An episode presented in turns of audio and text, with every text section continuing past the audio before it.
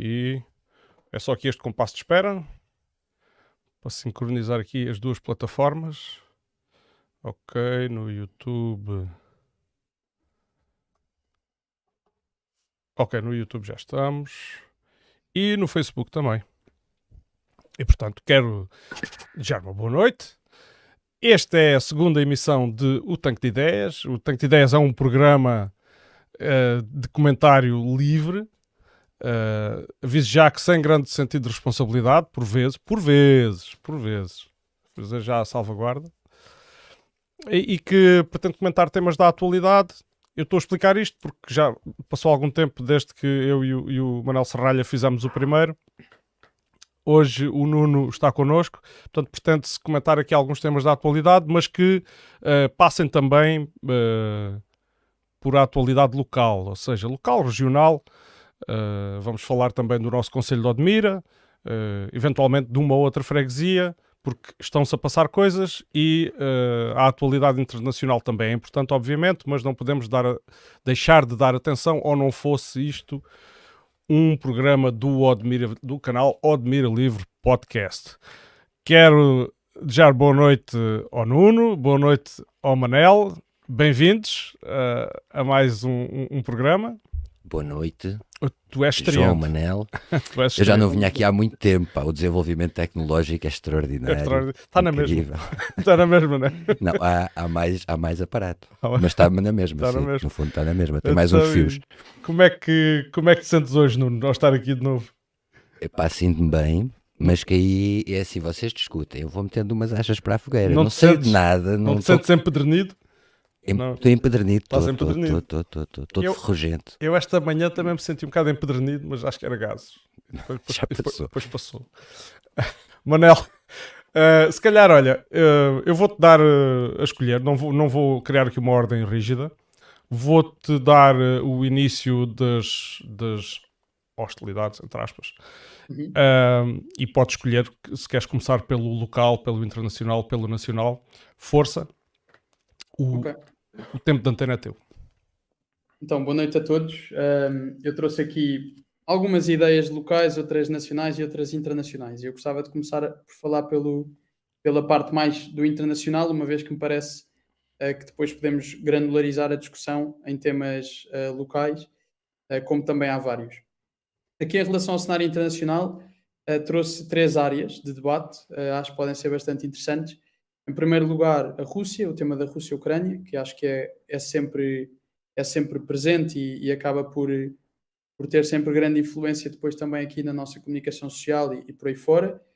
Uh, queria, queria trazer aqui também, e trouxe, uh, o tema de, de, eleições internacionais, nomeadamente o do Brasil, as do Brasil e as eleições dos Estados Unidos, e queria também dar só uma nota de que, uh, e é por aqui que eu vou até começar a desenvolver, apesar de não ouvirmos tanto sobre, sobre isto, apesar de ser um tema que a comunicação social não traz uh, para o nosso dia a dia e não nos invade a casa com este tema, há neste momento uma invasão uh, do Azerbaijão à Arménia, que é um, é um tema já bastante antigo e que continua a existir e do uhum. qual muito pouca gente fala. E há, e há outra, por acaso não é a única invasão que está a decorrer. Na, no, no, continente africano temos também uma guerra em, em, em larga escala a acontecer entre a Eritreia e a Etiópia.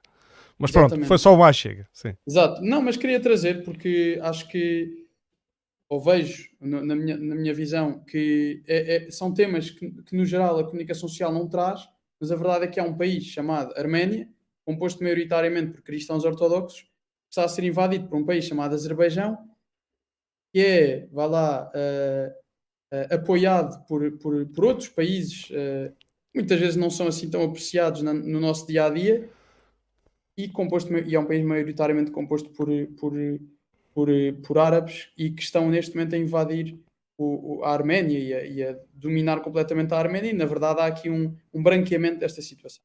Uhum. Queria só dar esta nota, não acho que seja, não, não, não é claramente um, um tema falado na nossa comunicação social e acabamos por ficar a perder porque há realmente muitas pessoas que estão em dificuldades e não é só na Ucrânia.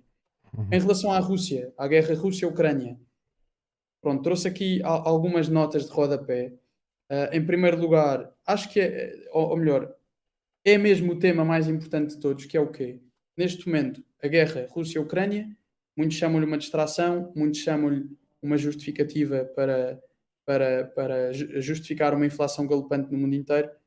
A verdade é que existe, continua a existir e tem feito algum, muitos mortos, e a verdade é que pode, pode sair dali uma, uma, um, um conflito nuclear. É esse o maior medo das pessoas hoje em dia. Esse sim podia trazer uh, repercussões muito maiores. E então eu gostava de trazer como primeiro tema o facto do Papa ter pedido a Vladimir Putin para parar a guerra, porque tem mesmo receio do nuclear. Ao mesmo tempo, na Rússia, uh, a Duma, que é a Câmara Baixa da Assembleia Federal, ratificou a anexação dos territórios ucranianos, portanto, aqueles que já estão do lado da, da Rússia já são oficialmente território russo para a Câmara Baixa da Assembleia Federal. Uh, a Ucrânia, por outro lado, já recuperou dois, territórios, não é? Liman e Kherson.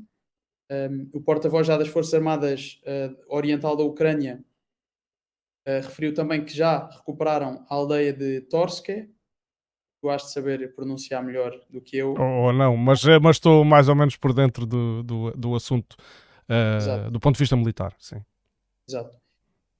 Também, também se sabe que os primeiros reservistas russos, aqueles que foram convocados há pouco tempo e que foi aí um tema bastante grande até, uh, e até queria dar aqui esta nota de rodapé, que foi aquele tal, o filho do, agora, agora não me recordo exatamente da personagem, mas uh, o filho de alguém do, muito próximo de Putin, que ao receber uma chamada para participar na reserva rapidamente alegou Sim. ser filho de, desse... Uma chamada a brincar, não foi? Exatamente, exatamente, uhum. e acabou por não, por não ir.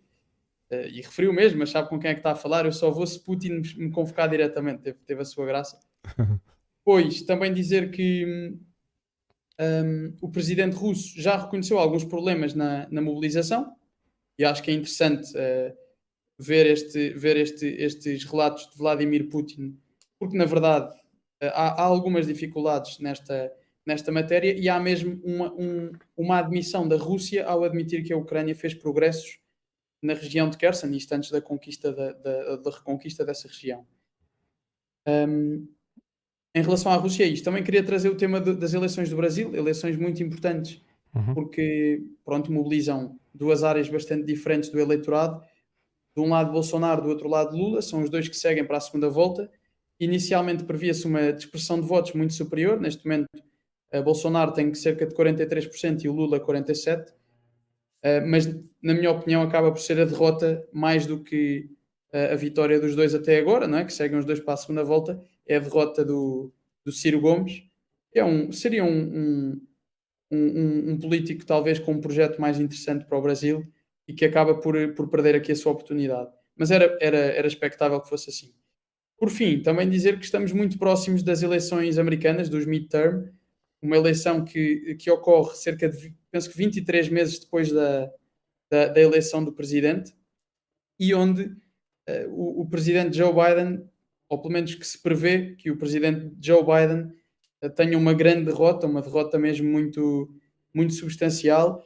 Uh, e, e, um, dos, um dos pontos até que, que mais preocupa os democratas é neste momento o facto de 28 deputados democratas já terem desistido de concorrer à reeleição, o, que, o que é claramente um, um mau indício e onde neste momento há uma, uma igualdade entre republicanos que têm 50 e democratas que têm 48 mais dois independentes e que podem pronto, perder a, a, a esta maioria, porque eles têm maioria porque a presidente da, do, do Senado é Kamala Harris e portanto eles têm, da, eles têm sempre essa, essa, essa vantagem. Apesar da saída desses dois deputados democratas, que, que, desses dois deputados do Partido Democrata para, para a independência, mas que na, na, verdade em alguns votos ainda se mantém e, portanto, na prática havia ali sempre um, um empate com alguma com a vitória depois pela, pela Presidente da, do, do, Senado. Agora vai deixar de ser assim e vai ser muito interessante, porque o Joe Biden já é o Presidente com a menor uh, popularidade sempre nos Estados Unidos.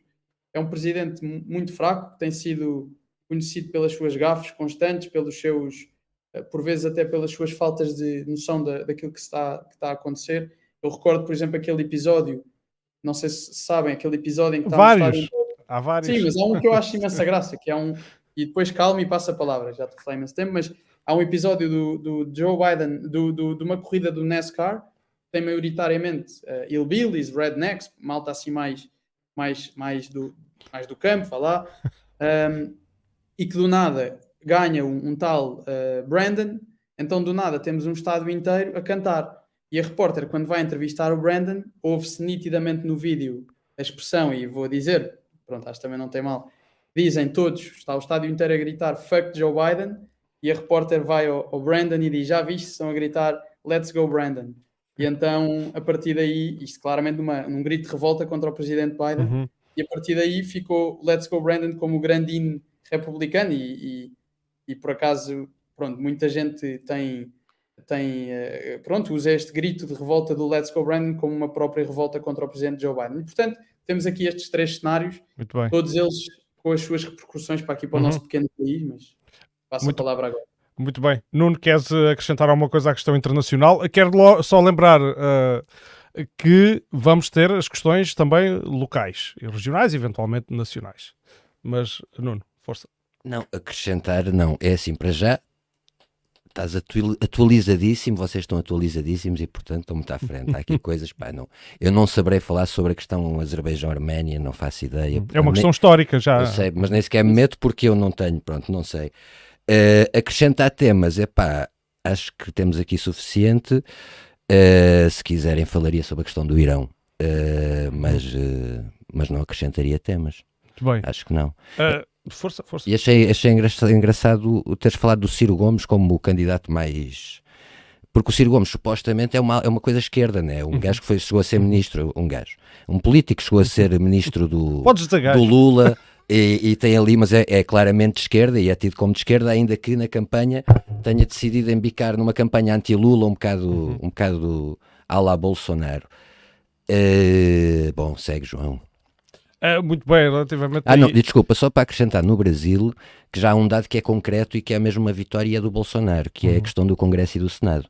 Mesmo que o Lula ganhe as eleições, o Bolsonaro ganhou esmagadoramente, quer para o Congresso, quer para o Senado, na prim na, neste primeiro turno, e portanto Está complicado. Eu, agora só, o Brasil quer só dizer uh, que agora está tudo em aberto e, e o, o, que está em aberto é, uh, é o seguinte: aqueles partidos que tiveram a, a, a, votação que não foi para os dois principais candidatos, agora naturalmente irão decidir a quem é que uh, expressarão o seu apoio. E, portanto, como é que esse eleitorado uh, se vai dividir. E malta que não votou. Uh, malta que não e, votou. Eventualmente, que... sim, mas as contas agora fazem-se com os números que sabemos, e por exemplo, no, no caso do Ciro Gomes, se uh, agora, numas eleições, o, Ciro, o, o, o eleitorado do Ciro Gomes fosse votar em quem votasse, poderia causar ali um, um, desequilíbrio. O Ciro Gomes, à partida, seria, os votantes do Ciro Gomes seriam votantes do Lula. Mas o Ciro acabou por ficar em quarto, não foi? Ficou atrás da tal Simone Tebet, se não sim, estou em erro. Sim, Portanto, sim, sim, é quarto, isto, isto é, é, variável. Mas aqueles 4% poderiam fazer uh, muita diferença. Mas uh,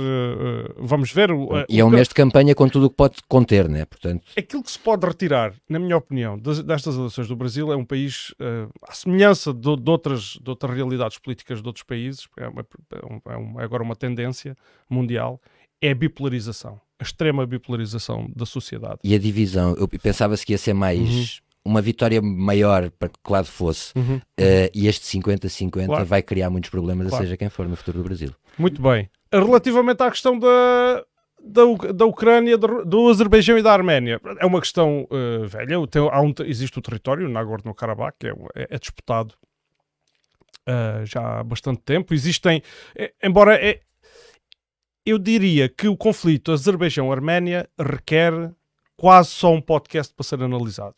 E vou só uhum. dizer isto porquê? Porque uh, a Arménia sabe-se que uh, não tem grande simpatia por uma das partes uh, que, que, está ali na sua vizinhança, que é a Turquia, também por razões históricas. Toda a gente conhece o, o famoso episódio do o genocídio da, da Arménia. Mas, quanto ao Azerbaijão, existe toda uma teia de alianças e simpatias que não deixa de ser curiosa porque o Azerbaijão pode-se dizer que tem boas relações, goza de boas relações com a Rússia, mas também goza de boas relações com o Ocidente. Uhum. Uh, e, e, então eu não sei, eu não sei como é que uh, na geo, no, no xadrez geopolítico uh, isso vai fazer, vai influenciar a situação. Do outro lado, claro, temos é que há vários países da NATO, incluindo a Turquia, que por sua vez é é, é um país da NATO, mas é também amiga da Rússia. há os Estados Unidos são completamente antagonistas e, portanto, eu deixo só isto. Eu acho que isto requer uma análise mais, mais, mais profunda. Relativamente à questão ucraniana, quero dizer uh, o seguinte: eu não sou especialista em direito internacional. Uh, tenho tentado informar-me na medida do possível. Uh, requer, porque sabemos que há quem grite, é ilegal. do outro lado, dizem que não é bem assim. Uh, eu há dias estive a ouvir o, Dr. Alexandre Guerreiro a pronunciar-se sobre isso uh, e o que ele utiliza como caso comparativo é o caso do Kosovo e da intervenção da NATO no Kosovo. Uh, para, portanto, estava em causa também a, auto, a autodeterminação de um povo e de uma nação. e portanto que ab abriria um precedente no entender dele, eu aí remeto para os vídeos dele que ele explica isto melhor, abriria um precedente para aquilo que se está a passar agora uh, e, portanto, a situação não é assim, diria eu, preto no branco. Relativamente à situação militar, tu há bocado falaste em Lima e falaste em Kherson. Kherson é uma cidade que até há poucas horas, pelo menos, uh, é controlada uh, por o Estado da Rússia e faz parte daqueles territórios. Portanto, tem havido ofensivas em Kherson. houve recentemente alguns, alguns pequenos sucessos que foram contidos. E o caso de Limã é diferente. Uh, Limã vem na sequência da contraofensiva de Kharkov, que foi uma contraofensiva, uh, diria, fulminante, até porque, em termos de equilíbrio de forças no terreno, uh, os ucranianos tinham uma supremacia completamente esmagadora. Estavam, uh, estavam com um folgo novo, enfim, enquanto este tempo todo que têm estado a aguentar a ofensiva de baixa intensidade russa, têm estado a receber uh, armamento e treino por parte do Ocidente, uh, que lhes permitiu agora, e, e têm estado em constantes mobilizações muito intensivas de pessoal, portanto, eles têm feito um uso muito intensivo de, eu, eu, não vou dizer de mão de obra, mas é de uso humano, porque eles têm tido baixas também muito graves, às quais eles eh, não se referem por razões óbvias, não é? Uh, não sabemos o que é que isto vai custar à Ucrânia. A Ucrânia tem estado já desde o final do mês de agosto numa ofensiva incessante em toda a frente, em toda a linha da frente, a gozar de uma superioridade numérica e de um apoio logístico por parte uh, da NATO uh, que lhe tem sido valido. No entanto, isto, se formos ver, primeiro em termos de território, houve avanços significativos, em termos de números, não sei se será assim tão expressivo. Os russos, sempre que se encontraram em situação desfavorável, uh, interpretaram bem a situação e não, portanto, não optaram pela teimosia e retiraram para evitar uh, serem cercados. Uh, e para ser sincero, o Kremlin não me parece muito preocupado com as situações que estão no terreno. Entretanto, segue aquela mobilização parcial que tem causado grande desconforto à sociedade russa, grande confusão. É factual, o próprio Kremlin também admite. Aliás, as derrotas no terreno também são. Eu, eu que segui isto quase em tempo real, apercebi-me que os russos iam dando conta das derrotas, às vezes mais depressa do que os ucranianos, que os próprios ucranianos. Só quando a derrota em Kharkov estava já consolidada é que, é que começámos a ouvir falar disso na, na nossa comunicação social. Uh, mas eu diria que tudo, tudo está em aberto, agora que o território é encarado pela Federação Russa como o seu território, aquelas regiões que ainda permanecem ocupadas. Uh, a atuação do ponto de vista legal interno russo será uma atuação uh, diferente, porque agora tem ferramentas para mobilizar a sua força para a frente de batalha. Antes não podia, ao abrigo do Estatuto da Operação Militar Especial. E o meu único receio foi aquele que tu expressaste, Manel, que, que é uh, caminhamos para uma escalada e, e, caminhamos de facto para uma situação de perigo uh, de guerra nuclear. Agora, ambas as partes se acusam de uma à outra de de querer de ir provocar o primeiro ato, fazer o primeiro ato. O Dmitry Peskov, o porta-voz de, de, de, Putin, foi muito claro quando, quando, questionado sobre isso. Ele disse que a, a, Rússia tem uma doutrina e a doutrina é uma doutrina defensiva que o uso das armas nucleares é estritamente em duas situações. Ou se a Rússia for atacada primeiro com armas nucleares, ou se, embora sendo atacada convencionalmente, esteja em perigo a existência uh, ou a integridade do Estado russo. Uh, esperemos que nunca chegue uh, a esse ponto. Temos, não nos podemos esquecer da questão dos Nord Streams, que era interessante. Eu digo já foram os americanos, pronto, e atalho caminho, não, não vou justificar. não sei se foram ou não, mas é, pá, pesem vocês, pensem e, e, e, há aqui toda uma toda uma, um jogo de lógica que se pode fazer, obviamente que sem, sem, sem provas não, não, não, se consegue afirmar 100%, mas há todo um jogo Sim, de lógica que lógica se pode fazer. É uh, os russos são constantemente acusados de bombardear a própria central nuclear sob o seu controle. Agora é o seu gasoduto e por aí agora, agora é o seu gasoduto, quer dizer, eles acho que não precisavam de inimigos de acordo com a lógica, com a narrativa de, das notícias. Bom, Uh, Mas olha, metendo-me só um bocadinho sim, contigo, força. o que é que achaste dos referendos? Lá está, isso remete para direito internacional. Não, não. O, que eu, o, que eu, falo é de outra coisa e é a parte que tu conheces a minha posição e eu até acho que as províncias que os russos reclamam para eles, a maioria é pró-russa, não tenho muitas dúvidas sobre isso, uhum. mas chateou-me bastante um bocadinho os resultados de 90-10 e por aí vamos, uhum, uhum. porque acho que não seria um resultado natural se, se, fosse, se tivesse sido um referendo natural. Óbvio que não estamos num contexto natural, mas os 90-10 pareceu-me pareceu muito exagerado para, para aquilo que vou conhecendo do contexto. Eu, eu, quero, eu posso só dizer duas coisas sobre isso. Eu também quero dizer aqui que não, que não queria deixar espaço neste programa para falarmos de, do Conselho de Odmira e de Vila Nova sim, de Fontes e das freguesias. Para... Mas, mas claro, mas aproveitando aqui a deixa, uh, dizer assim, o, contexto em que se realiza aquele referendo é um contexto completamente fora do normal. Claro que sim. Uh, estamos a falar de umas, de umas regiões que, se, que são recentemente ocupadas. Nós não temos noção dos fluxos migratórios eh, em, em, em, qualquer sentido que tenham ocorrido ali, de pessoas que tenham fugido para a Ucrânia ou de e pessoas que. E o uhum. contrário.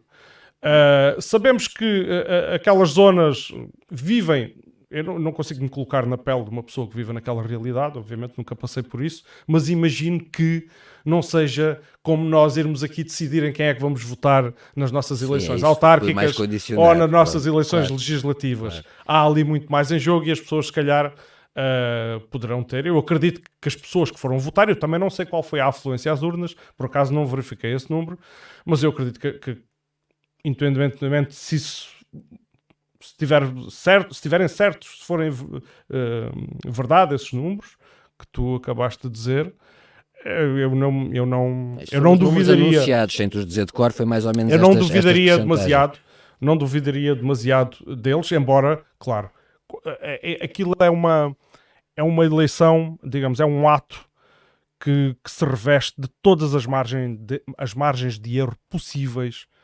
porque devido ao contexto em que vivem, não, não, não nos podemos esquecer que as pessoas estavam, que iam votar estavam sob perigo de lhes cair um obus ao lado da artilharia. Não é? Uh, as, uh, uh, quero aqui dizer também que a Ucrânia tem adotado esta política de, de bombardeamento incessante sobre as, as, concentrações populacionais nomeadamente, que já estão ocupadas pelo Rússia, nomeadamente aquelas que já vinham de 2014 uh, a cidade de Donetsk, por exemplo, com todo o tipo de dispositivos, com uma, um, quero chamar a atenção para uma mina que se chama a mina de Pétala, uh, que foi desenvolvida por os americanos, mas usada também, produzida também pelos soviéticos e que os ucranianos aparentemente em tempos se, se comprometeram para, para destruir, mas, mas aparentemente uh, não, não destruíram e agora estão a usá-las contra a população uh, civil. Uh, sim, eu, eu por acaso. Então, é, é, desculpa a interrupção, temos aqui uma, tivemos aqui uma, aqui uma visita no estúdio, não teve que sair no estúdio. Sim, força. Não, uh, olha, começando aqui pelo, pelo tema uh, que, pelo qual começaste, do, do Brasil. Realmente, quem, quem votou na, na Simone TB e no Ciro Gomes pode decidir muita coisa agora, não é? Uhum. são eles que vão decidir a eleição. eu, eu acredito que quem votou no Ciro Gomes alguns estejam indecisos e muitos tenham a certeza que vão votar no Bolsonaro. Uh, eu tenho essa opinião, também não está assim tão longe daquilo que o Nuno disse. Na, na Simone tenho, não, não sei tão bem, para ser sincero. Mas acho que ao fim do dia tu mencionaste uma coisa que já falámos no passado e que por acaso até é pena o Nuno agora ter-se ausentado, porque foi precisamente uma discussão que eu já tive uma vez com o Nuno sobre a tendência mais identitária versus a tendência mais globalista. E, e, voltamos sempre ao mesmo. Eh, eu, eu não estou aqui, se calhar, a discutir. Uh, nós somos de quadrantes muito diferentes e temos opiniões e, e, ideologias bastante diferentes, ou se lhe quisermos chamar ideologia. Tu és do CDS, eu sou do PCP, para quem não sabe. Nem, é por aí. Eu, por acaso, cada vez me sinto menos de um partido. Eu sinto-me mais de, um, de uma maneira de viver. Ou seja, nós ao fim do dia o que é que vamos querer? Vamos querer produção nacional, vamos querer uh, trabalhos justos em Portugal, vamos querer uma, uma economia justa para as pessoas, Uhum. um, uh, onde não haja um materialismo selvagem, onde as pessoas vivam obcecadas com o consumismo, com ter, ter, ter, ter mais. E, vocês não pensam assim tão diferente de mim, vocês se calhar têm uma opinião parecida à minha. Um, e eu acho, eu acho que nós estamos mais próximos hoje em dia de uma visão uh, antimaterialista, anti-grandes grupos económicos, anti-tratar as pessoas como mercadoria uh, e, e anti-economia numérica, em que cada pessoa tem um valor e, e nós temos é de, é de comprar a pessoa e de ir. Pronto, depois se calhar eu tenho mais a visão judaico-cristã bem implementada em mim, do, se calhar de um conservadorismo uh, que há 30, 40 anos era a realidade, a maioria da realidade nacional, mesmo no pós-25 de Abril, não, ou seja, não é uma coisa assim tão discrepante daquilo que sempre foi Portugal. Claro. Não se apagou com o 25 de Abril de um dia para o Claro outro. não, Claro, e, não se, Uhum. e não se há de apagar. Uhum. E é uma coisa que eu próprio sei que está na genes daquilo que é Portugal. E, e até no fim do podcast, até vou. Olha, não sei se me vou armar em, em esperto ou não, tipo Marcelo Rebelo de Souza Podes, ou não. não é podes, meu aqui, aqui tens essa liberdade. Isso, mas no fim gostava, não sei se era giro nós apresentarmos assim algum livro que, que estamos a ler ou Uhum. para as pessoas em casa também poderem conhecer alguma coisa daquilo que vamos lendo. Uhum. Eu tenho aqui um até ao meu lado e depois no fim posso apresentar. Mas eu só, desculpa, só eh, talvez auxiliar-te a orientar o pensamento, porque estávamos nas eleições do Brasil, Exatamente, para não, sim, para não divagar muito. Sim, sim. voltar, exato. Pronto, mas ao fim do dia voltamos sempre a esta discussão, não é? A discussão entre aqueles que acreditam mais, e deixa já agora o Nuno entrar. Uhum. eh, Já está. ah, boa, boa. Temos-lo de Eh, volta. voltamos sempre àquela discussão.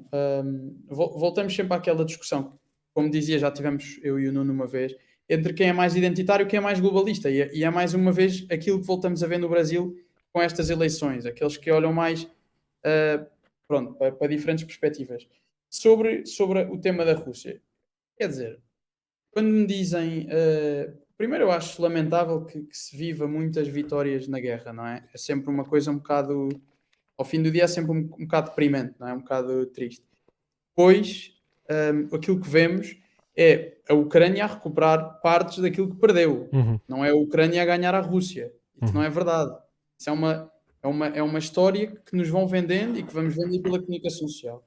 Vemos primeiro é pessoas a morrer, não é? Pessoas que perdem as suas casas, as suas vidas, tudo. Acima de Em tudo, segundo, sim. lugar, em segundo lugar, vemos a Ucrânia a recuperar parte do território, mas que nem sabemos se vai durar. E é um custo pesado, devo Um dizer. custo pesado, exatamente. E a Rússia agora mobiliza parte da sua população e lá vai outra vez eh, os territórios para a Rússia. E ao fim do dia, o que vemos é uma escalada que há de acabar no nuclear. E portanto, é aquela velha expressão: os americanos vão lutar até o último ucraniano. Não é? é isso Uhum. que eu vejo. Uhum. É os americanos a lutarem até o último ucraniano. Ahm, os americanos, não, o mundo ocidental. Uhum. nós, mesmo aqui na Europa, Uhum. nós na União Europeia, falamos muito da guerra na Ucrânia, mas é assim: quem, quem está a morrer à séria são os ucranianos e os russos, não são os, os- as- a população da, da União Europeia. Muito O que é que eu acho depois transferindo aqui, e não sei se me permites, mas transferindo aqui um bocadinho para, a econ- para- para os temas nacionais, trago aqui dois. Um primeiro que é, olha, entra dentro daquilo que se chama a palhaçada nacional e outro que se chama eh, um tema sério. Vá lá.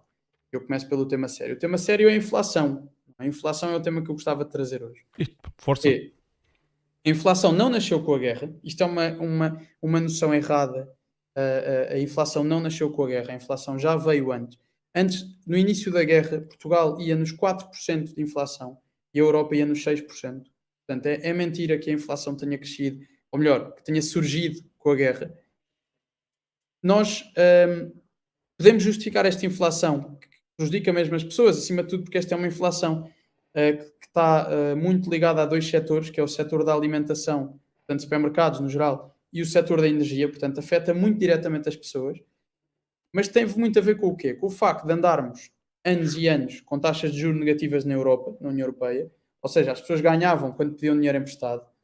Isso foi útil naquela altura, porque permitiu muito- muitos investimentos e permitiu muito dinheiro a circular, Uhum. mas não foi sustentável, não era sustentável.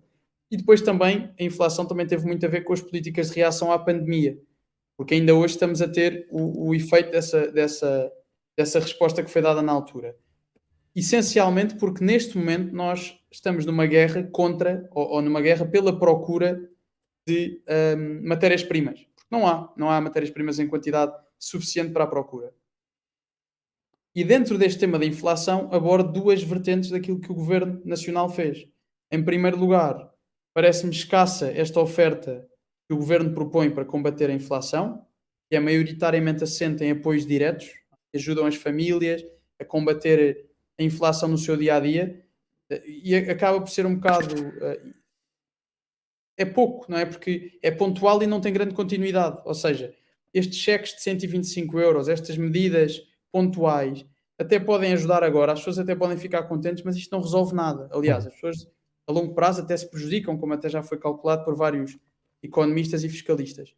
Mas a verdade é esta: é que, mesmo olhando na parte boa da, daquilo que o governo deu, que eu acho que é, que é má, espero que as pessoas percebam o que é que eu estou a dizer, mas mesmo dentro, olhando para o positivo daquilo que aconteceu, é pouco, é uma solução é nada, na verdade. 125 euros diluem-se em pouco tempo. São 30 e... Alguém fez as contas, são 34 cêntimos, salvo erro, à, à volta disso, por dia, não é? Pois, é, é, por dia depende do período até, né, que estás a considerar. Mas... Acho que andamos a perder mais, mais por mês com o aumento de preços. Os 125 é. euros é, ainda por cima só um mês é Mas mesmo, eu com esses 125 euros, sabem lá. É, é nada.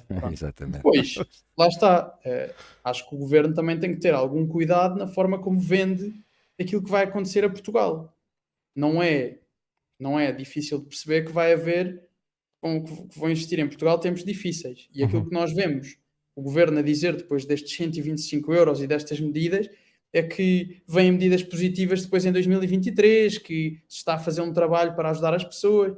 E a verdade é que não, é que com inflações médias de 7, 8%, há setores onde a inflação é 16, 17, Exato. 20, uhum. aquilo, aquilo que nós vemos é uma ajuda pontual que até prejudica a longo prazo as pessoas, porque as pessoas vão perder menos em 2023 e vão perder mais em 2023 e em 2024. E por fim, ainda vemos um governo a tentar vender aqui um, uma realidade que não é verdade. Aliás, que... mas isso é, isso é o, é, é, no fundo é a marca, a imagem de marca do PS. Do né? PS Mas é engraçado porque todos os governos da Europa estão a chamar a atenção, cuidado deste inverno e tal, e Portugal continua. Não, isto está impecável, a gente daqui a três meses faz não sei o quê. Eu, eu, eu gostava, no, uh, Serralha, desculpa, eu quero vos dar a palavra aos dois. O Nuno, se calhar, ainda é o que tem menos tempo não, de, mas também de, não preciso. de discurso. Não sei se já terminaste o teu raciocínio. Essa já, já, já, já. Muito passo, bem. Passo. Nuno, queres acrescentar alguma coisa a isto? Não, estava aqui, pronto, estávamos a falar sobre isto, porque Sim. realmente isso, isso vou constatando, que é o único país da Europa Uh, que tem esta atitude, é sempre com um sorriso, é sempre a gente já vai arranjar uma medida, pá, já vamos ver no início de 2023, como se tivesse tudo impecável, e não está. E com isto colo só aqui uma questão uh, do Ocidente todo em massa estar a apoiar a Ucrânia, que tu falavas há bocado, e é verdade, mas não sei se não é uma coisa que não se altera nos próximos meses com a chegada do inverno à União Europeia, porque se é verdade que quem está a sofrer são os russos e os ucranianos, a seguir, logo a seguir, são os europeus que estão aqui, no, que vão apanhar com as uhum. consequências disto. E o inverno pode, pode fazer as opiniões públicas aqui alterarem um bocado toda a perspectiva, até pelo conhecimento das verdades uhum. que vão surgindo, da propaganda, etc. Eu penso que pode haver aqui uma, uhum. uma, uma inversão. Em relação à inflação e não sendo economista, aqui, aqui é, eu, eu acho, acho que devia, devia aumentar-se na medida do possível dentro do que é a inflação, mas aí pelo que todos os economistas Aumenta... explicam, nunca mais saímos da bolha inflacionista. Aumentar-se né? aumentar o quê? Desculpa. Uh, eu estou a falar do, do, dos salários, os, os okay. possíveis, uhum. tem que se começar pela função pública de alguma maneira, não digo aumentar exatamente ao nível que foi a uhum. inflação uhum. deste ano, mas tentar equilibrar mais uhum. um pedacinho, tentar obrigar os privados a fazê-lo. No entanto, o que os economistas vão dizendo é que se fazemos isto nunca mais paramos com o processo inflacionário. Uhum.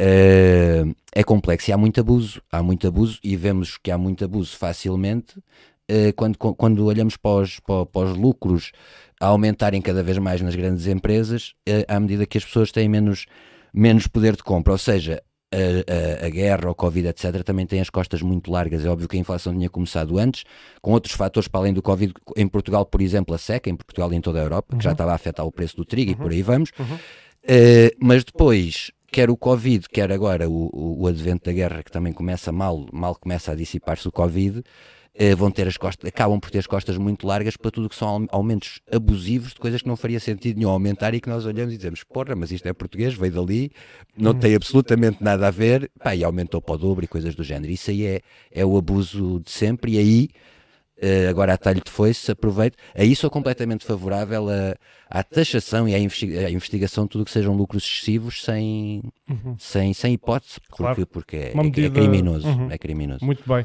Eu, relativamente à questão da economia, uh, quero só dizer, pá, isto é, não quero meter a carne toda no assador, obviamente eu tenho uma ideia geral de, de como é que deve funcionar e os ajustes que devem ser feitos na economia para mitigar a inflação. Uh, agora perderia aqui um bocado de tempo, mas vou só referir, vou só fazer referência aos, uh, àquilo que defende, por exemplo, a doutora Raquel Varela, relativamente a esta questão. Ela diz ali uma frase que resume muito bem o, o pensamento com o qual eu me identifico, que é, uh, enquanto não mexermos nos lucros, a coisa é, é muito difícil, são sempre os mesmos a pagar estas crises. Porque a verdade é que uh, as injeções de dinheiro que, que há bocado o, o Manel se referiu na economia, é verdade que potenciam uh, a movimentação económica, não é? a, a, criação, as transações. Mas são extremamente desiguais. As, as especulações, mas continuam a alimentar sempre os mesmos, que é. são os do topo. Portanto, há sempre um desvio. Enquanto não houver uh, uma, uma melhoria das condições do trabalho, das camadas mais baixas, são aquelas que efetivamente produzem, também não tínhamos ilusões. Uh, enquanto houver uma estratificação uh, cada vez mais marcada que se vê na, na, na economia e no, e no, e no mercado uh, laboral, há, há, poucas hipóteses, de, há, vai sempre haver uns que vão sofrer mais com a, com a, com a inflação e outros que não vão sofrer nada e, e eventualmente até vão lucrar nestes, nestes tempos difíceis. Porque enquanto não houver uma transferência, a, sociedade está desequilibrada. As diferenças entre quem tem mais e quem tem menos, o fosso é cada vez maior. E, e enquanto não houver uma transferência, mais, enquanto não houver uma transferência da riqueza onde ela está, eu não digo criar mais moeda, porque criar mais moeda ainda vai, uh, obviamente, é, é, uma medida que provoca inflação, toda a gente sabe, há mais moeda em circulação. Uh, uh, a, a moeda que se mete hoje em circulação vai roubar valor àquela que já está em circulação e, portanto, quem é que sofre? Quem tem as suas poupanças, quem vive do seu trabalho. Esses é que perdem o, poder de compra, não, não, não, são, não são as pessoas que têm uh, muito poder de compra. Isto, mais uma vez, é daquelas discussões, o modelo económico ideal e que nós idealizamos para a sociedade, é uma discussão que também demorava aqui. Até porque a inflação acaba sempre por favorecer as grandes empresas e os grandes monopólios também, porque uhum obviamente, né? dá para ver, claro. as margens de lucro das galpas desta vida eh, claro. estão a aumentar brutalmente. Claro. Relativamente à questão energética, e ainda bem que falaste na Galp, senão eu esquecia-me de falar nisso. Relativamente à questão energética, Portugal e Espanha têm uma, uma posição um pouco diferente do restante da Europa. Como vocês sabem, Portugal e Espanha têm a própria rede no, no, no, no caso do gás. No, no é? caso do gás natural, têm a própria rede de gás natural. Uh, não acreditem quando vos dizem que Portugal pode ser a porta de entrada de gás natural do lado ocidental. Isso é, é absolutamente mentira. É um, é um, disparate, é uma propaganda. Mas não houve franceses uh, a falar nessa hipótese. É, é uma Houve franceses, houve alemães, houve a van der Leyen. É uh, isso. volta e meia é referido nas notícias, mas quem conhece uh, a rede, quem conhece os aspectos técnicos da coisa, percebe que isso é um okay, autêntico não. disparate. A rede a rede existente de gás natural em Portugal foi construída para abastecer o mercado nacional, essencialmente. E ela, ela mal faz isso, não é? Ela mal faz isso. Mal dá e portanto, quanto mais, quanto mais para, para, para meter gás na, aqui a milhares, a milhares de, de quilómetros. E, agora, o que, o, que é que há, o que é que há de relevo aqui? É que se por algum, por algum motivo o preço internacional do gás natural baixar, Portugal é sempre um país uh, que está numa posição, porque não depende do gás que vem de leste. O principal abastecedor de gás natural em Portugal é a Nigéria. Uh, a seguir vem os Estados Unidos, mas a Nigéria continua a ser o principal abastecedor. Portanto, Portugal tem, tem, tem fontes que, uh, até ver, parecem fiáveis e não sei se, se, se, conseguirmos, se houver uma conjetura, Portugal se calhar até se pode safar entre as gotas da chuva, digo eu. Não quer dizer que seja certo. É preciso haver aqui uh, mas é, entre as é... gotas da chuva ninguém se sabe. Podes não, não ter um é, corte de gás, não... mas vais ter aumentos de preços à mesma, claro, não, vais, ter, vais ter a questão do mercado a funcionar. É? Obviamente, obviamente. Não, não vais ter os aumentos e vais sofrer com a inflação, até porque depois... Não, eu falo mesmo do gás só concretamente. Sim. Mesmo que tenhamos uma posição diferente, o gás é... Uh, os preços vão alavancar, etc, etc. Vão sempre, vão sempre. Uh, mas poderá haver aqui uma janela, uma vez que o gás se torne... Neste momento já está a acontecer em Portugal que é, e noutros sítios. É, é, eu estive na Holanda há, há, duas semanas e fui, fui fazer também um bocadinho de turismo industrial. Eu fui a uma zona onde há uma central elétrica que funciona a gás e outra que funciona a carvão. E a, e, e, e a elétrica a gás estava parada e a de carvão estava em, em pujança máxima. Isto quer dizer alguma coisa, não é? Porque é a economia de mercado, é? se, aquele, se aquele combustível ali é mais barato, mas por ali. Mas a, nível, a nível ambiental, vai ao retrocesso em relação a tudo o que se é tinha assim, falado nos últimos 20 anos. Esquece, é um passo esquece, atrás. Esquece gigante. o nível ambiental é agora, não sou eu que quero esquecer. Não, é, eu sei, é o que está a acontecer. É, o que está a acontecer. É o que está a acontecer. É, é a própria Alemanha, etc. Está tudo, está tudo a trabalhar é, nisso. Mas se, se algum motivo, portanto, isto significa o quê? Que o gás natural poderá atingir um preço tal que deixa de ser competitivo e deixa de ser procurado, e portanto, quando deixar de ser procurado, o preço tem que cair. Não sei. Isto é, isto é a minha. Eu não sei, pá, não sou economista, gente estamos aqui nesta amena cavaqueira, mas é isto que eu tenho, que eu tenho a dizer sobre as medidas do governo. É pá, acho, completamente ridículas. Enquanto não houver, dizer, enquanto o governo não, eh, não empoderar os trabalhadores, isto é obviamente que é a minha, minha veia de esquerda comunista, mas, é, mas isto é, é assim enquanto os trabalhadores não tiverem, não, não verem aumentado o seu poder de compra, vão sempre sofrer muito mais com estas questões uh, inflacionárias. E não estamos a falar, uh, às vezes quando se pensa em patrões que não, que não pagam isto ou que pagam aquilo, há aquele proprietário de lojinha, de pequeno negócio, que se sente sempre afetado e diga, então se agora vou pagar mais, estou uh, tramado que isto vai estar a vir. Não, mas obviamente não, não é desses que eu estou a falar, é do, dos grandes empregadores, aqueles que registram. a isso, devia haver, devia haver um pacote para pequenas e médias empresas, claro, porque elas estão claramente em risco neste momento claro, e estão a receber apoios por tudo por igual. Claro, é? deveria haver uma diferenciação. Sim, devia haver uma diferenciação, claro. Muito bem, eu uh, exortava os meus convidados a passarmos para os temas mais locais, se concordarem, a não ser que tenham mais alguma coisa a acrescentar. Eu gostava só de deixar só mais uma chega neste tema da, da inflação, muito rapidamente. Força, força. Pronto, eu, eu, sem dúvida que concordo que quem vai perder acima de tudo são as pessoas e acho que acima de tudo o grande prejudicado deste, deste, desta conjuntura vão, vai ser a classe média. Na minha opinião, vai ser a classe média aquele que vai perder poder de compra e, e, basta ver o que é que o salário mínimo tem crescido e como o salário médio não acompanha. E a partir do momento em que o salário médio não acompanha, é, é que nem, é, nem há forma de encontrar proporcionalidade uh, entre, entre o crescimento de um e do outro isso, isso, só, isso traz problemas ao país. A, a nível prático, só vamos ter a, a, maioria da população a cada vez poder consumir menos, a poder comprar menos, não necessariamente produtos internacionais de grandes grupos económicos, mas desse tal pequeno empresário do bairro, da, da pessoa. E é por isso que eu acho, pronto, e concordo que as pessoas vão sofrer bastante, mas as pequenas empresas, e concordo a 100% com o que vocês também disseram, vão sofrer muito e é, é, é, é mesmo preciso uma aposta forte.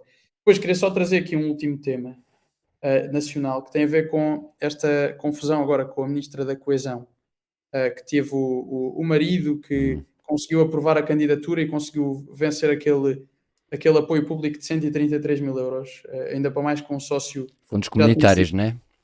Exatamente. Era uma, exatamente. um concurso a fundos comunitários, sim. E que, ele, e que até foi com um sócio, um, um, empresário chinês que até já tinha sido condenado por corrupção ativa num, no, no, num processo de vistos gold eu, eu acho que é interessante e, e, queria só dar aqui um bocadinho de um bocado da minha chega ideológica, vá lá, mas na verdade queria dizer, quer dizer, a certa altura a, a República, que celebra agora o, os 112 anos na quarta-feira, uh, veio para, veio para pronto, uh, implantou-se em Portugal com um dos objetivos seria acabar com aqueles grupos, uh, grupos ou castas ou ou o que é que seja, que eram considerados muitas vezes tóxicos pela, por alguma parte da população, na altura uma, uma, uma, parte bastante pequena da população, mas com algum poder, e que conseguiu, de certa forma, perceber, ok, nós não queremos um grupo a controlar, queremos, queremos, outro, queremos outro tipo de sociedade. E, portanto, promoveu aquilo que se chama da ética republicana. E essa ética republicana defendia claramente que não deveria haver uma casta, uma família, um grupo a, a controlar tudo. O que seria um, uma família seria uma monarquia, um grupo seria ou, ou, ou, uma casta, não é? um grupo seria uma oligarquia. E a República existiu e existe precisamente para que esse conjunto uh, de pessoas que vão liderando a República ao longo de um, de um conjunto de anos vá, uh, se, vá, se vá, vá lutando contra esse tipo de domínio. Claro que a República depois também está associada a um conjunto de valores positivistas, jacobinos, uh, por aí fora. Mas aquilo que vemos neste momento é uma oligarquia em Portugal, ou uma monarquia até, chamada Partido Socialista. E acaba por ser uma monarquia republicana, porque acaba por ter o pior dos dois mundos. É, uma, é um grupo que acaba por, por promover uh, ideais positivistas pelo país, opostos a, a valores uh, sobrenaturais, opostos a valores espirituais, opostos a valores uh, muito opostos àquilo que eu considero ser a realidade, e, e acima de tudo, bastante mais defensores de um racionalismo pronto, que não faz sentido nenhum, porque é um racionalismo que só, que só traz só traz problemas às pessoas, de fundo, problemas mesmo de fundo, que podemos discutir depois no outro dia, mas depois é oligarca, portanto é uma república, mas depois ao mesmo tempo é oligarca, porquê? Porque há um pequeno grupo, hum. que é um grupo republicano, que se diz defensor do povo e defensor de uma igualdade, mas que ao mesmo tempo é um grupo pequeno que lidera o país. E portanto nós vamos vendo isto no governo, com as pequenas famílias que governam, não é? E vamos vendo isto um bocadinho pelos conselhos do país. Uh, não em todos, não, não sempre igual, mas vamos vendo sempre uma pequena, um pequeno grupo, uma pequena oligarquia que controla uma determinada zona, ou uma determinada área, ou um determinado governo. E portanto, eu acho um bocado até surreal como é que nós vamos celebrar os 112 anos de uma república, que na verdade nem é república, porque nós desde 1646 somos um reino, desde o, tempo, desde o dia em que coroámos Nossa Senhora Rainha de Portugal. Mas vamos celebrar os 112 anos de uma república está condenada a ser uma oligarquia ou uma monarquia, só que com diferentes protagonistas. Não é? São protagonistas que nos vão controlando e nos fazem querer acreditar que tudo isto é, é justo e, é, e, e que, que, qualquer um pode lá chegar e tudo. E não é a realidade. Não é a realidade e é claramente uma família ou duas que vão dominando uh, o nosso panorama nacional. Portanto, nós vivemos de uma monarquia, mas de um nível bastante inferior. Mas sabes que esse, esse, essa ideia de que existe uma riqueza que toda a gente pode obter porque vivemos numa sociedade livre e, isso é um bocado aquele discurso neoliberal, não é? E agora está outra vez uh, na moda com os, com os nossos amigos uh, que têm iniciativas liberais. não é? Nuno, tens alguma coisa a dizer só sobre isto antes de passarmos para os, para os, para os temas do Quando Conselho? eu concordo com o Manel, temos que aproveitar. Agora, agora, aqui, não, pá, é só para concordar que, com, com, com o raciocínio de maneira geral, e dizer que realmente o PS, a esse nível, é o partido com mais compadrio, clientelismo, Uh, já para não falar mesmo em corrupção uh, espalhada, quer dizer, acontece, tem acontecido em governos do PS nos governos, mas uhum. isso também tem acontecido com vários, mas espalhado pelo país, uma série de municípios, o compadrio, uhum. o clientelismo, depois sabendo que o PS tem quase 50% dos conselhos dos municípios, uh, tem o governo central, tem há muitos anos uhum. tudo isto. Uh, realmente é diferente em Portugal ter o cartão do PS ou não ter o cartão do PS. Não, não meteria, é não, não colocaria este PS, mesmo com este clientelismo todo, como os donos disto tudo e não sei o quê, porque não são. Os donos disto tudo continuam a ser a malta, a malta que tem o dinheiro à séria. E, e dizer também que este, que este compadrio, clientelismo, uh, ética pouco republicana, também já aconteceu e vai sempre acontecendo um bocado com o PSD, não, não tão evidente como com o PS, tirando os famosos 10 anos do cavaquismo, em que era evidente, aquilo era o clã cavaco, uhum. dali da Quinta da Coelha, uhum. etc. E mais ninguém pintava neste país. Portanto, é, é, é, uma, é uma infelicidade nacional, de facto, ou tem sido. Uhum. As regras de, do jogo não são, uh, de certeza, iguais para todos. Uh, e quem, quem... Isso... Hum, força. Só, só uma parte, quer dizer, eu... há uma determinada linha do PS com a qual não, com o qual claramente que discorda ideologicamente ou, ou em determinados fatores, mas não, ou seja, não, não revejo isto em todo o PS. Há um PS de uma linha, se calhar, mais uh, preocupada com o país, que tem uma determinada ideologia e que com, claramente concordo muitas contigo. vezes. Uhum. Não, e até vos digo mais. Há muitos PS, até. É verdade, uhum. mas há pelo menos dois, que eu conheço dois. Há uhum. um PS que é, é o PS que eu falei inicialmente, e há este PS de uma linha mais antiga, se calhar tem muita gente nova, mas é mais antiga, mais, mais inicial, se calhar, não sei, mas que traz aqui uma visão, se calhar, mais conhecedora da realidade nacional e que conhece muito bem a realidade. Isso para mim é tudo. Quando, quando se conhece a realidade e se conhece realmente aquilo que as pessoas sofrem e vivem, isso vale muito mais do que propriamente ser um bom ideólogo ou um bom pensador. E a verdade é que há uma ala do PS assim. Agora, também concordo contigo no, no sentido em que realmente há aqui grupos e cada vez mais internacionais cada vez mais globais que controlam um bocadinho toda a realidade nacional. Imaginem só o que é que é a Itália, que não falámos da Itália agora da Meloni, uhum. mas imaginem o que é que é a Itália, com uma líder agora que, que toda a gente rotula de fascista, pronto, há quem não rotula assim, mas a comunicação social rapidamente tratou de rotular assim. E vivemos com uma Meloni. Quanto tempo é que um conjunto enorme de oligarquias, como o Facebook, ou uma Meta, pronto, que é o nome da empresa, ou, ou o que é que seja, assim, grandes grupos internacionais, de, em quanto tempo é que a vão rotular rapidamente de uma determinada, de um determinado conjunto de, de pronto, de, de, rótulos, lá está, é, é, é, é, rapidíssimo. A forma como isso acontece é rapidíssima. Porquê? Porque quem controla realmente a política mundial acabam por ser estes grupos. Uhum. Rapidamente, o Twitter ou o Facebook consegue pôr um país a ser o país fascista, ou o país comunista, ou é o país socialista. É, é verdade. É, assim. É verdade, e há, há, há, um, há, isso está estudado, não é? Há até um documentário. Mas uh... esse é todo outro programa. Eu falava Sim, é mesmo, todo... é outro nível que é em Portugal tem mais poder eh, uma CIP do que muitos ministros, tem mais poder um, um Belmir de Azevedo do que, CIP, do uma que CAP.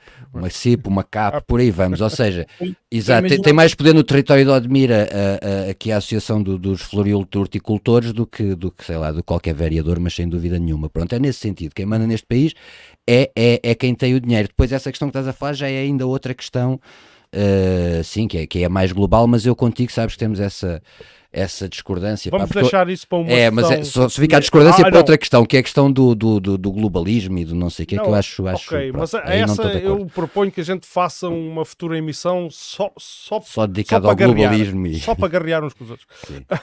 Quero agora então uh, dar início aos assuntos de interesse para o Conselho. Dá-lhe, João. Uh, e então, porque, pá, porque é assim, porque isto é o Admira e as pessoas Uh, este, este, não vem nas outras notícias, ou quando vem é quase sempre os aspectos negativos. Desde a cerca Pronto. que olha, deixou de vir. Uh, portanto, vamos. Uh, eu queria puxar a atenção agora aqui para a freguesia de Vila Nova de Mil Fontes. Está no centro da atenção dos assuntos conselhos. vocês sabem porquê.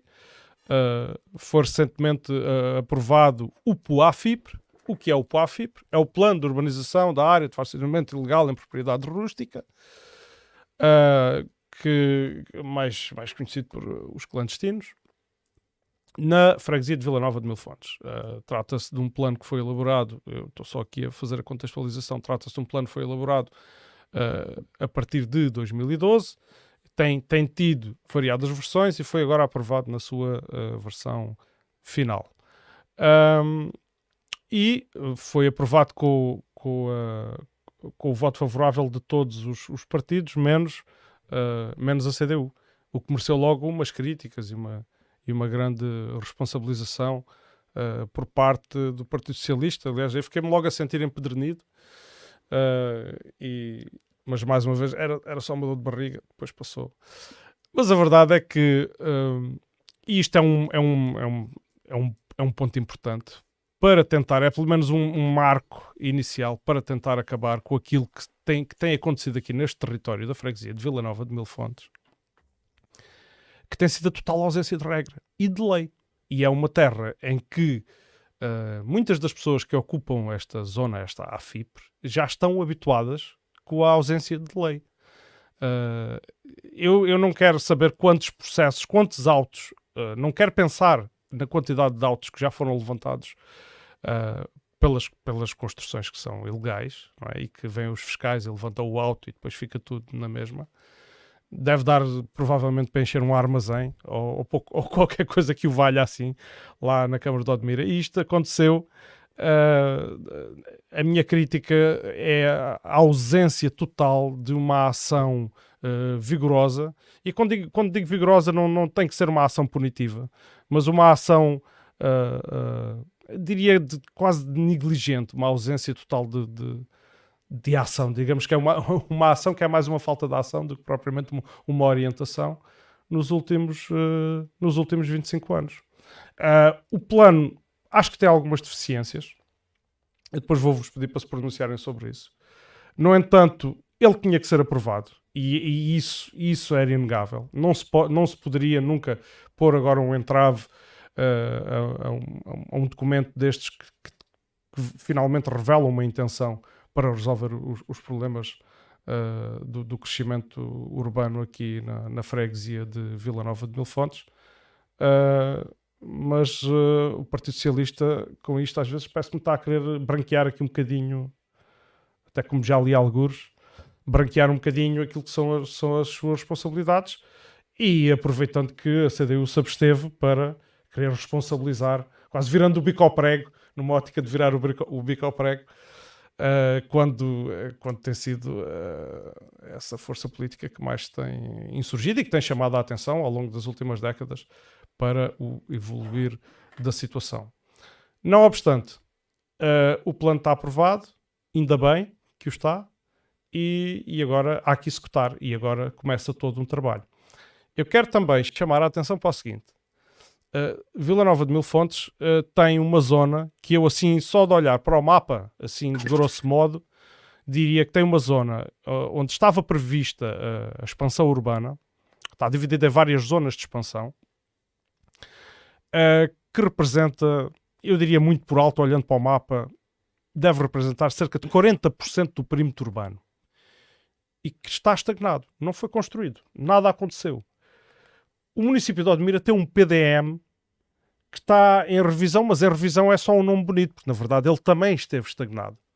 Uh, e portanto, uh, o PDM, como instrumento de ordenamento do território de, de, de vital importância, uh, tem sido, diria, na minha opinião, desprezado ao longo, ao longo destes anos e contribuiu um bocado para, para aquilo que se viveu e para a forma como a freguesia de Vila Nova de Mil Fontes cresceu nas últimas, nas últimas décadas. Está agora a ser a tentar ser concluído, estão a trabalhar nele, à pressa, é o meu receio, porque passaram-se anos e anos e anos e, e, houve uma tentativa de revisão que depois também ficou em banho-maria uh, e agora está-se a tentar, porque acho que, tem que existe essa obrigatoriedade, o PDM tem, tem que estar pronto. Uh, e vamos ver, vamos ver no que é, o que é que acontece a essas, essas, essas áreas. Uh, porque a verdade é que a vila tinha ainda um enorme potencial de crescimento urbano que nunca foi aproveitado e que potenciou a situação que temos agora na, na AFIBRE. Pá. Joga para o Manel. Sim, olha, eu, eu, eu por acaso aqui tenho um, um conjunto de, pronto, de temas a trazer, mas essencialmente também tenho uma pergunta. Um, também sou, pronto, sou novo, isto é uma batalha já com muito mais anos. Conheço, conheço algumas pessoas que foram afetadas por, por esta situação. Mas acho que acima, acima de tudo, olhando genericamente, é um tema que é complicado porque, por um lado, um, as pessoas não podem construir onde querem, é? tem que uhum. esperar que seja legalizado. Mas, por outro, também não podemos desprezar uma área onde há tanta gente que vive há tanto tempo e onde não tem direito a condições básicas, não é? condições que toda a gente tem. Exatamente. E, portanto, eu acho que é importante avançar com, a, com esta legalização. Uhum. É importante é que também haja, por outro lado, no futuro, uma fiscalização melhor. Ou seja, muitas vezes chateiam-nos porque o reboco é branco ou devia ser amarelo ou sei lá o quê. Pronto, uhum. eu... Mas, ao fim do dia, há, há, certas coisas para as quais fecham os olhos. E acho que ao longo de muitos anos isto aconteceu. E depois eu até queria trazer aqui uma, um, um raciocínio, não é? Nós sabemos que quando uma pessoa arrenda um, um, uma habitação, e isto agora até por outro tema em paralelo, deve obedecer a regras claras de higiene e segurança. A pessoa que arrenda tem que ter essas regras claramente. Da mesma forma que uma pessoa que arrenda uma, uma vivenda tem que garantir que há ferro suficiente no botão armado para que a vivenda não caia. Não é? E, portanto, o Estado, representado nas suas entidades fiscalizadoras, seja a Câmara, seja outra, devem atuar e dizer ao proprietário que não tem ferro suficiente na sua casa: olha, a sua vivenda não tem ferro, está a pôr em perigo a vida das pessoas que lá estão. E mesmo aquelas pessoas que não querem saber, que não se importam de morrer, que não querem saber de nada e que preferem lá viver, são obrigadas a sair até que aquilo se resolva. Isto é na teoria, não é? O mesmo não se passa no tema da habitação em relação a, a condições mínimas de higiene. E é isto que eu tenho, acima de tudo, percebido. É que há aqui dois temas. Há, por um lado, uma AFIPRE a ser legalizada e um conjunto de coisas a ser trabalhadas para que as pessoas no futuro vivam melhor, mas por outro lado temos, como nós sabemos, no Conselho de Odmira, cada vez mais casas onde há 20, 30 pessoas a viver, seja uhum. lá de que país forem, mas onde há 20, 30 pessoas a viver. E a uhum. pergunta que eu faço é: como é que se diz que não se pode permitir novamente uma situação igual àquilo que, há, que aconteceu na AFIP, mas permite paralelamente um, uma coisa deste género? Uhum. Põe em risco a saúde pública, que põe em risco a saúde de pessoas, não de e das pessoas que lá vivem, não do que é, que, é que as pessoas chamem de pessoas, E, portanto, eu acho que acima de tudo deve haver uma fiscalização da habitação, deve haver uma fiscalização da construção. E só assim nós podemos viver de uma forma regrada. Uhum. E no fim, deixo aqui uma pergunta a, a vocês dois, que são da CDU, e eu fiquei curioso, até porque já não conheço assim tão bem a, realidade, como vocês conhecem. Não tive o meu partido a governar também durante décadas em Odmira, e muito menos fui à oposição tanto tempo e, é como vocês. E és muito novo. Sou muito novo, não é verdade.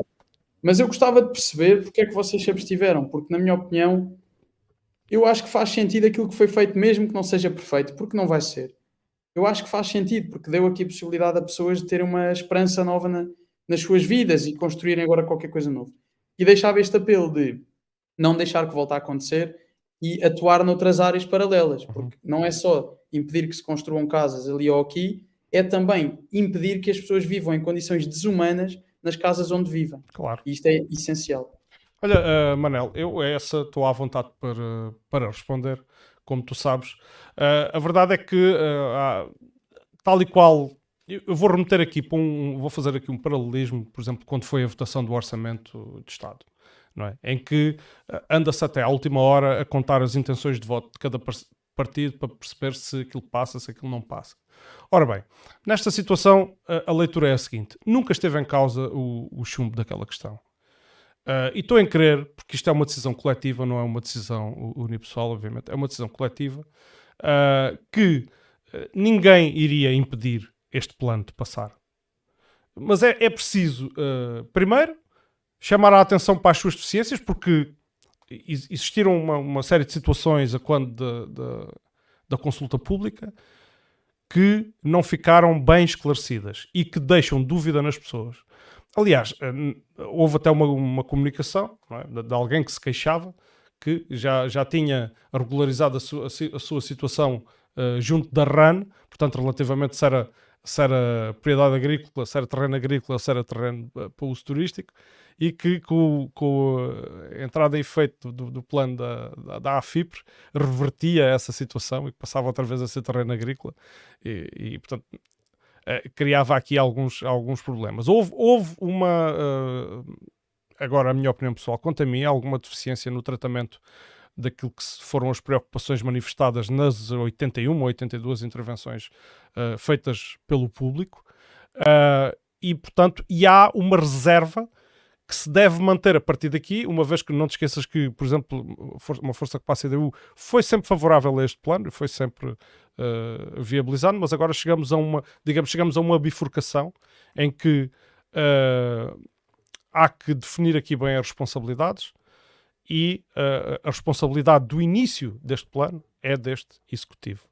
Nós temos algumas dúvidas, mantemos essas dúvidas e, e é saudável, sempre lá está, repito, com a consciência de que Uh, não estaríamos a inviabilizar nada, né? seria, nunca seria essa, essa a situação. Obviamente que isto depois gera o quê? Gera sempre aquelas, aqueles bate-bocas políticos que eu até acho que, sou sincero, começo a ficar um bocado farto disso, porque isso não é aquilo que as pessoas, ou pelo menos que as novas gerações, procuram na política. Procuram é os seus problemas resolvidos e as coisas faladas com sinceridade e com honestidade, sem jogo. Uh, e portanto, é, uma, é uma, no, no, fundo, aquilo que se passa é uma, é uma posição de, de reserva não é? Relativamente àquilo que, que, se irá passar, porque na verdade está tudo em aberto, uh, Manel. Uh, isto foi só. Isto, aliás, isto não legalizou coisa nenhuma. É preciso clarificar isso. Este plano não legaliza absolutamente nada. Este plano aquilo que faz é permite as pessoas regularizarem a sua situação de acordo com aquilo que está no plano. É isso, é isso que não, não há aqui mais, uh, mais nada. Portanto, muita, muita tinta ainda há de correr muitas situações, muitos acordos, muitas reuniões com casa a casa, as tais zonas de discussão. Eu prevejo que, seja, que isto seja um plano para décadas. É? E aquilo que temo é que se chega ao fim, ainda possa haver uma brilhante execução e que, e que esteja criada nova AFIPRE, ou uma ou duas ou três ao lado. Uh, dependendo de como é que as coisas corram. Olha, uma, vou dar aqui um, vou concretizar um exemplo. Agora foram colocados cartazes a avisar que as pessoas não podiam construir sob pena de ação legal. Porquê é que isso não está feito desde sempre? Ou só agora é que dá a entender, agora vejam lá que isto é ilegal. Que 25 anos depois? Não, não já é ilegal há muitos anos. Não, claro, não, claro que sim, mas isso, esse tipo de comunicação, não é? Uh, tu viveres num território onde existe um esquema montado, que é mesmo assim, isto, pá, eu chamei a, a atenção para isto N vezes na Assembleia Municipal, em que a pessoa vai, paga a multa, constrói a casa no domingo, se já tiver telhado e portas e não sei o quê, ah, já estou cá a morar, já ninguém me pode tirar daqui.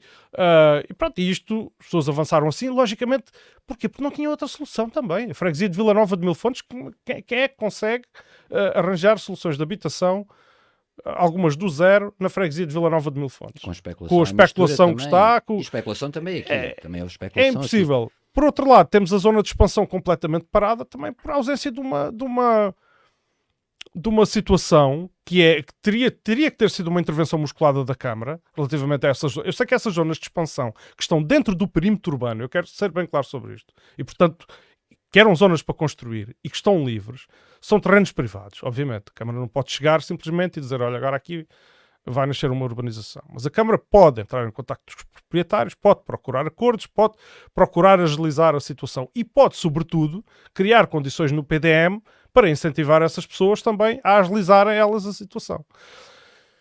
Pronto. E isto é, é por isto e por outras razões, é preciso a partir de agora ter uma certa cautela e não embarcar de eh, olhos fechados. Isto agora vai ser tudo mar de rosas. Foi aprovado o plano, até bateram palminhas, o momento histórico e isso tudo. Isso para mim, sou-te muito sincero, é propaganda política. Ponto final.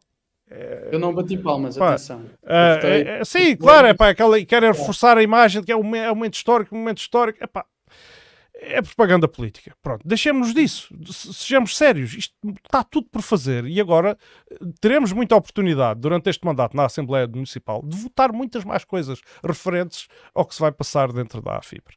Uhum. E, e situação a situação terá que ser analisada. Agora, se podes-me perguntar assim logo direto, mas vocês são contra ou a favor? Claro que somos a favor.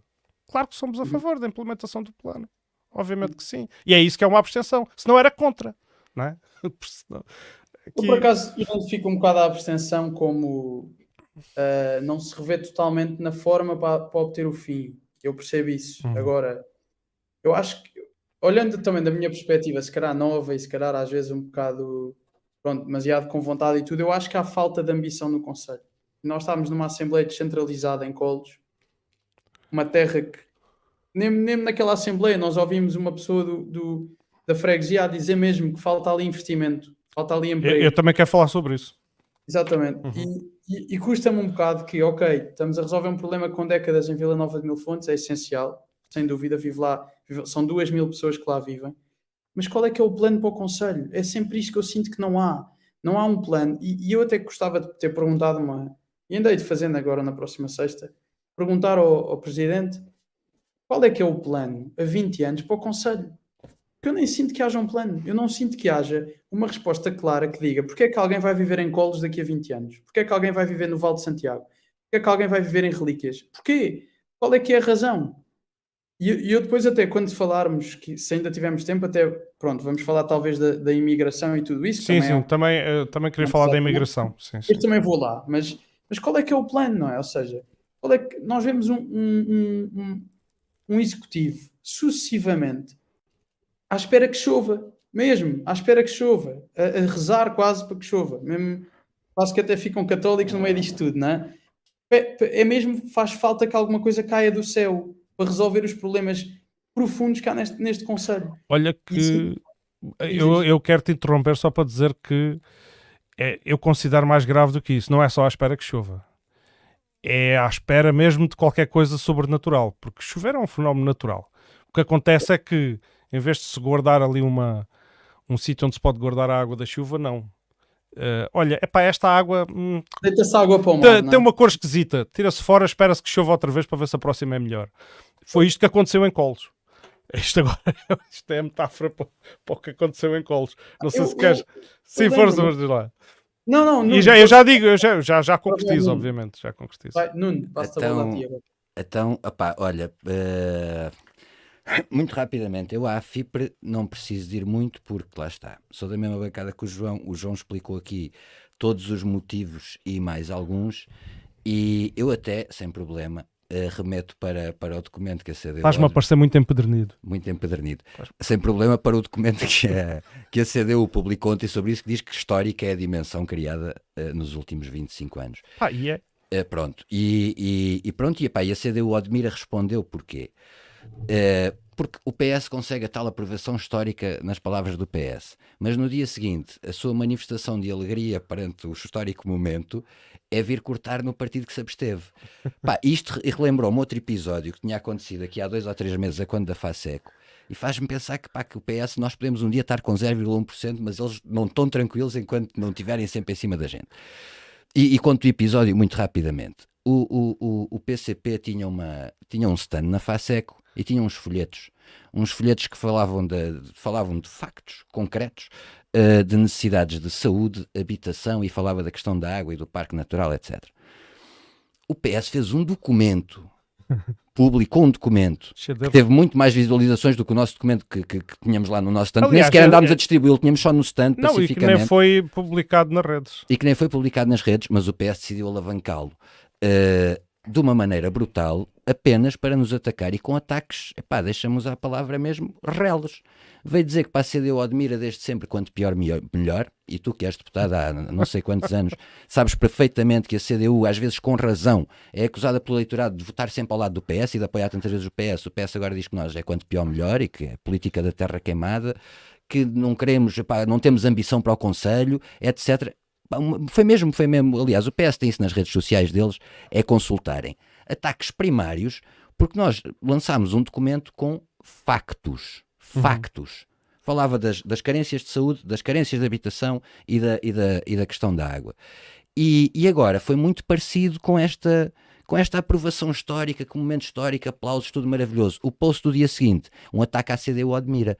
Mas pronto, e portanto eu acho não foi, não foi pela minha pena, está muito bem redigido o discurso, da, o discurso não, a resposta da CDU admira porque contém uma série de factos e de dados e de, e de coisas que se passaram desde 97 e que as pessoas não conhecem, mas que pronto, é importante. E agora, eu... e agora fizeste a ponte por causa disso. É, eu, não, ainda bem que referiste esse, esse aspecto, porque eu, eu, volto a dizer, eu acho que esse tipo de permanente a tirar de farpas uh, políticas às vezes é aquilo que uh, afasta as pessoas, ou pelo menos aquelas que possam ter alguma curiosidade ou que ainda não tenham interesse nenhum na política, mas possam vir a querer ter. Uh, Até quem acompanha. Uh, da, da, política, porque aquela lembro-me daquele título desse documentário a referir, do quanto pior, melhor. É? Quanto pior, melhor. Até, até, até que acompanhe minimamente, ou que tenha um mínimo curiosidade e faça umas claro diagonais nas Assembleias não, Municipais, vai perceber que não é a postura da CDU admira. E eu sou o primeiro. Não faz sentido. Eu, eu, sou o primeiro a tirar uh, o chapéu ao PS se identificar que neste ou naquele aspecto a gestão foi bem feita e as medidas foram bem feitas. E, eu, e até sou capaz também de dar aqui um exemplo de coisas que uh, até apreciei a forma como, como fizeram ainda no mandato do anterior presidente. Isto agora ainda não não dá para quantificar tanto. Porque eu lembro-me quando entrei uh, para a Assembleia Municipal em 2009, a Câmara tinha um passivo. Eu lembro, eu lembro se, se aquilo.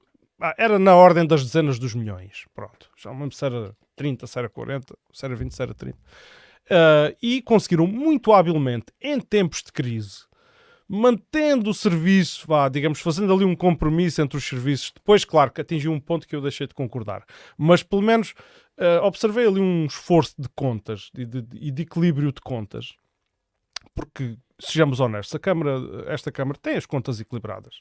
Nós votamos os, os, orçamentos. É claro que nós não, nós não concordamos é da, da, forma como eles gastam o dinheiro. Uma das coisas que nós, nós contestamos não... é, é, é, é estar dinheiro Neste tanto no banco claro, quanto com tantas é necessidades digo, para o Conselho. Já, já desculpa, João, que eu colava isto com outra, que é força, é quando, quando o Manel uh, fala com, com alguma razão eu diria que para perguntar a 20 anos é complicado, até por, por tanta alteração que estamos a ter permanentemente. Uh, mas realmente não há um plano para o Conselho. E um exemplo disso é a última Assembleia Municipal em Colos, quando falamos de um espaço de voluto no centro de Colos que está lá a apodrecer, quase a cair, há mais que muitos anos. E ouvimos o que já ouvíamos no tempo do Zé Alberto e que temos ouvido sempre e ouvimos do governo PS, e é sempre a mesma lenga-lenga que é vamos ver o que é que dá para candidatar ao PRR ou ao pacote disto ou ao pacote daquilo. Portanto, não há plano nenhum a anualmente vir ver o que, é que, a, o que é que a União Europeia está a pôr a concurso este ano. O que, é, o que é que pode haver dinheiro que venha da Europa. E consoante o que a Europa aposta, aí sou um candidato. Se a Europa aposta agora vamos dar dinheiro para melhorar em escolas, epá, então vou melhorar as escolas. Não é que tu tenhas um plano para as escolas, é porque surgiu aquele dinheiro. E quem diz as escolas diz tudo o resto. Nós, nós o país de uma maneira geral, uh, o governo em particular e o Conselho de Odmira em muito particular também, Uh, eu, por acaso, eu quis fazer uma pergunta na Assembleia Municipal, mas depois uh, passou-me e tenho pena, mas farei.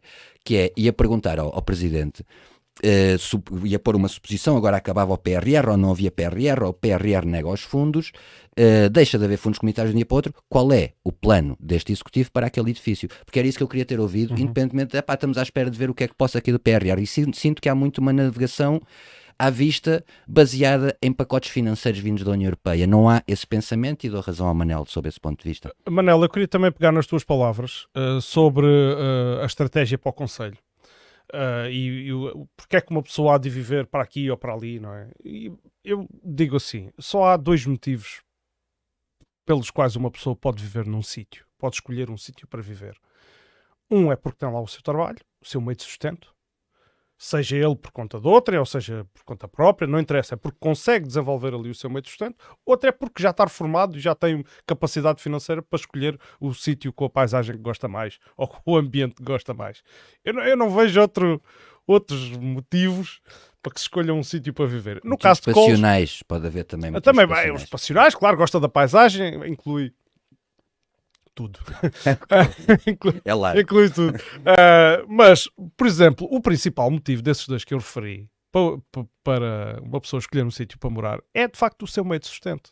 Não há aqui outra hipótese. Eu estou aqui, eu moro em Mil Fontes, eu permito-me morar em Mil Fontes porque tenho aqui as minhas raízes, mas não é só isso. Teria que ter uh, uh,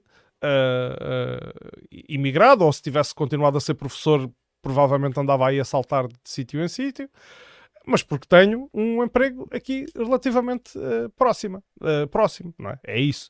No caso de Colos, que é uma freguesia também uh, muito deprimida economicamente, aquilo que vemos é que epá, assistimos, e eu isto chocou-me um bocadinho, que, que foi o desperdiçar, não é? De uma empresa que, que queria desenvolver-se dentro daquela freguesia que criaria postos de trabalho na ordem das dezenas. Era dezenas mesmo? Sim, sim. A expansão, a versão expandida. Uh, e que uh, acabou por ir para o Conselho Vizinho. E depois, aquilo que o Presidente... Oric, né?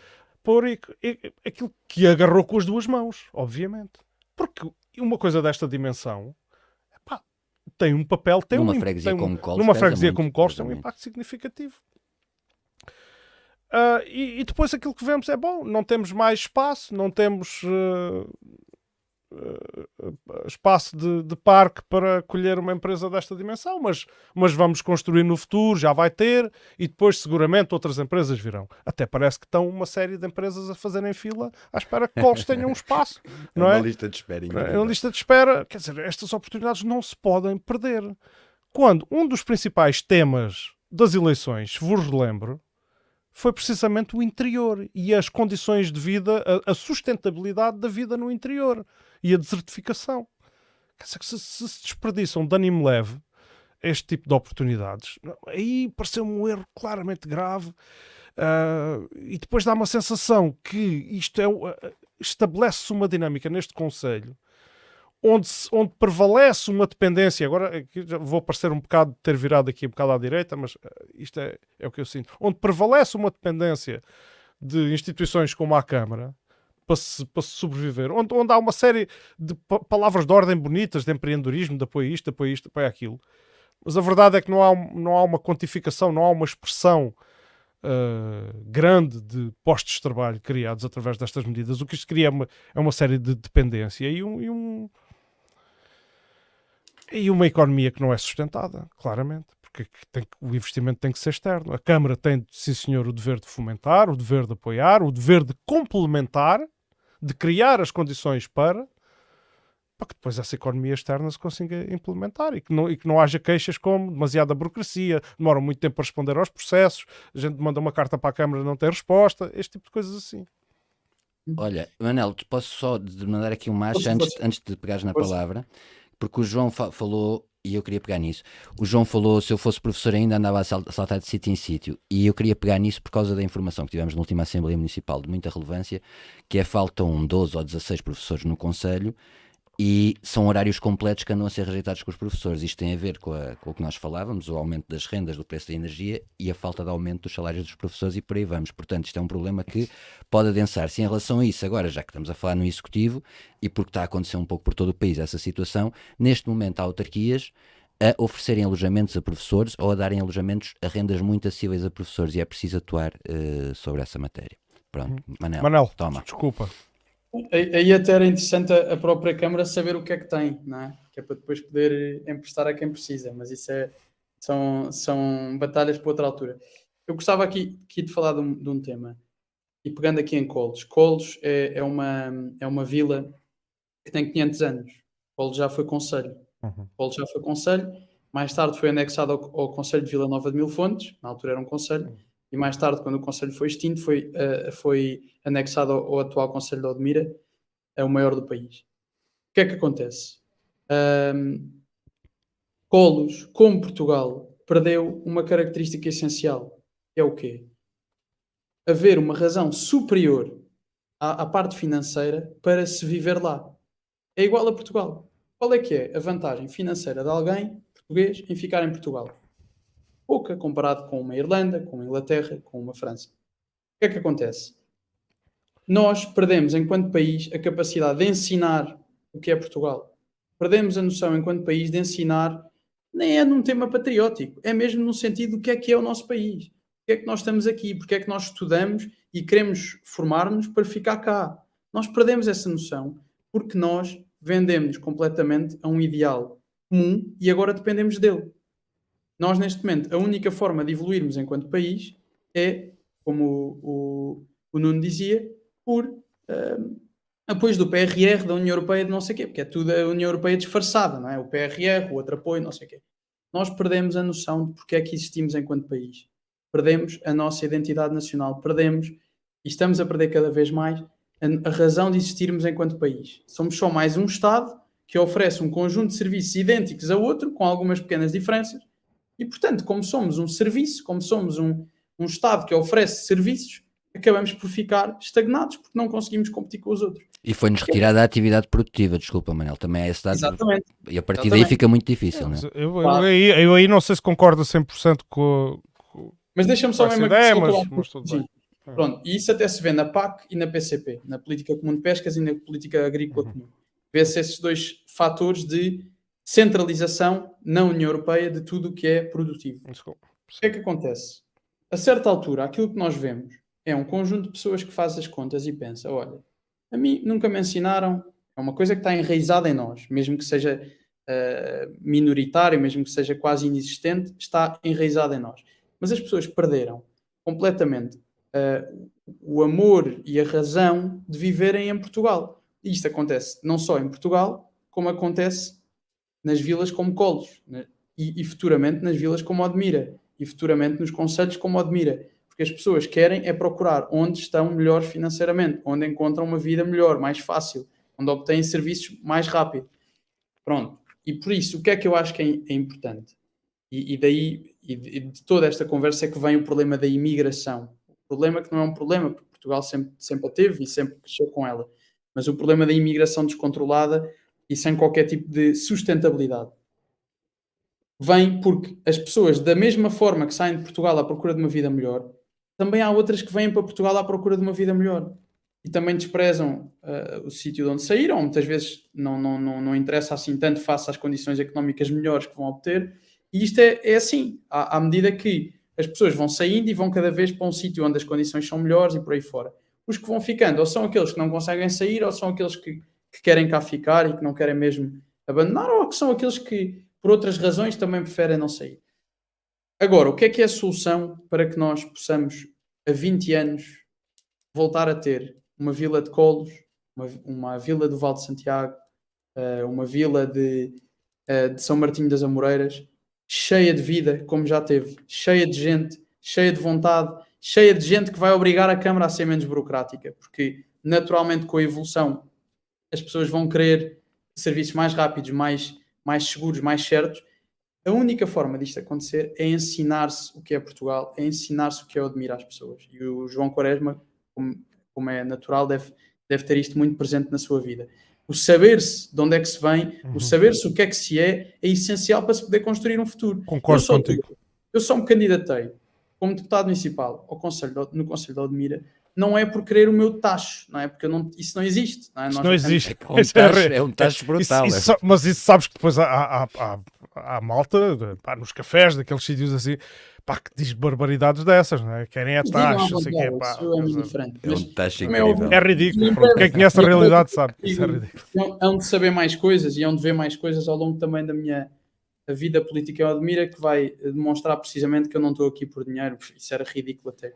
Mas eu estou aqui porque me ensinaram em miúdo o que é que eu admira, mesmo que tenha, que tenha sido pouco, mas ficou.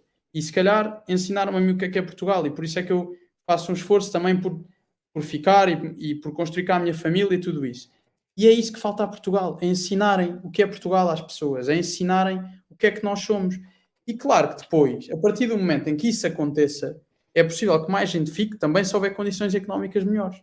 E isso não, isso não acontece se, levar um, se, se houver um, um, nível alto de burocracia, como tu referiste, e bem, se houver um nível alto de corrupção, se houver um nível alto de compadrio. É preciso haver o quê? É preciso haver uh, transparência, é preciso haver abertura, é preciso haver facilidade em, em, em, conseguir as coisas, mesmo que não seja de um dia para a noite, porque eu, eu também não acho que seja bom as pessoas.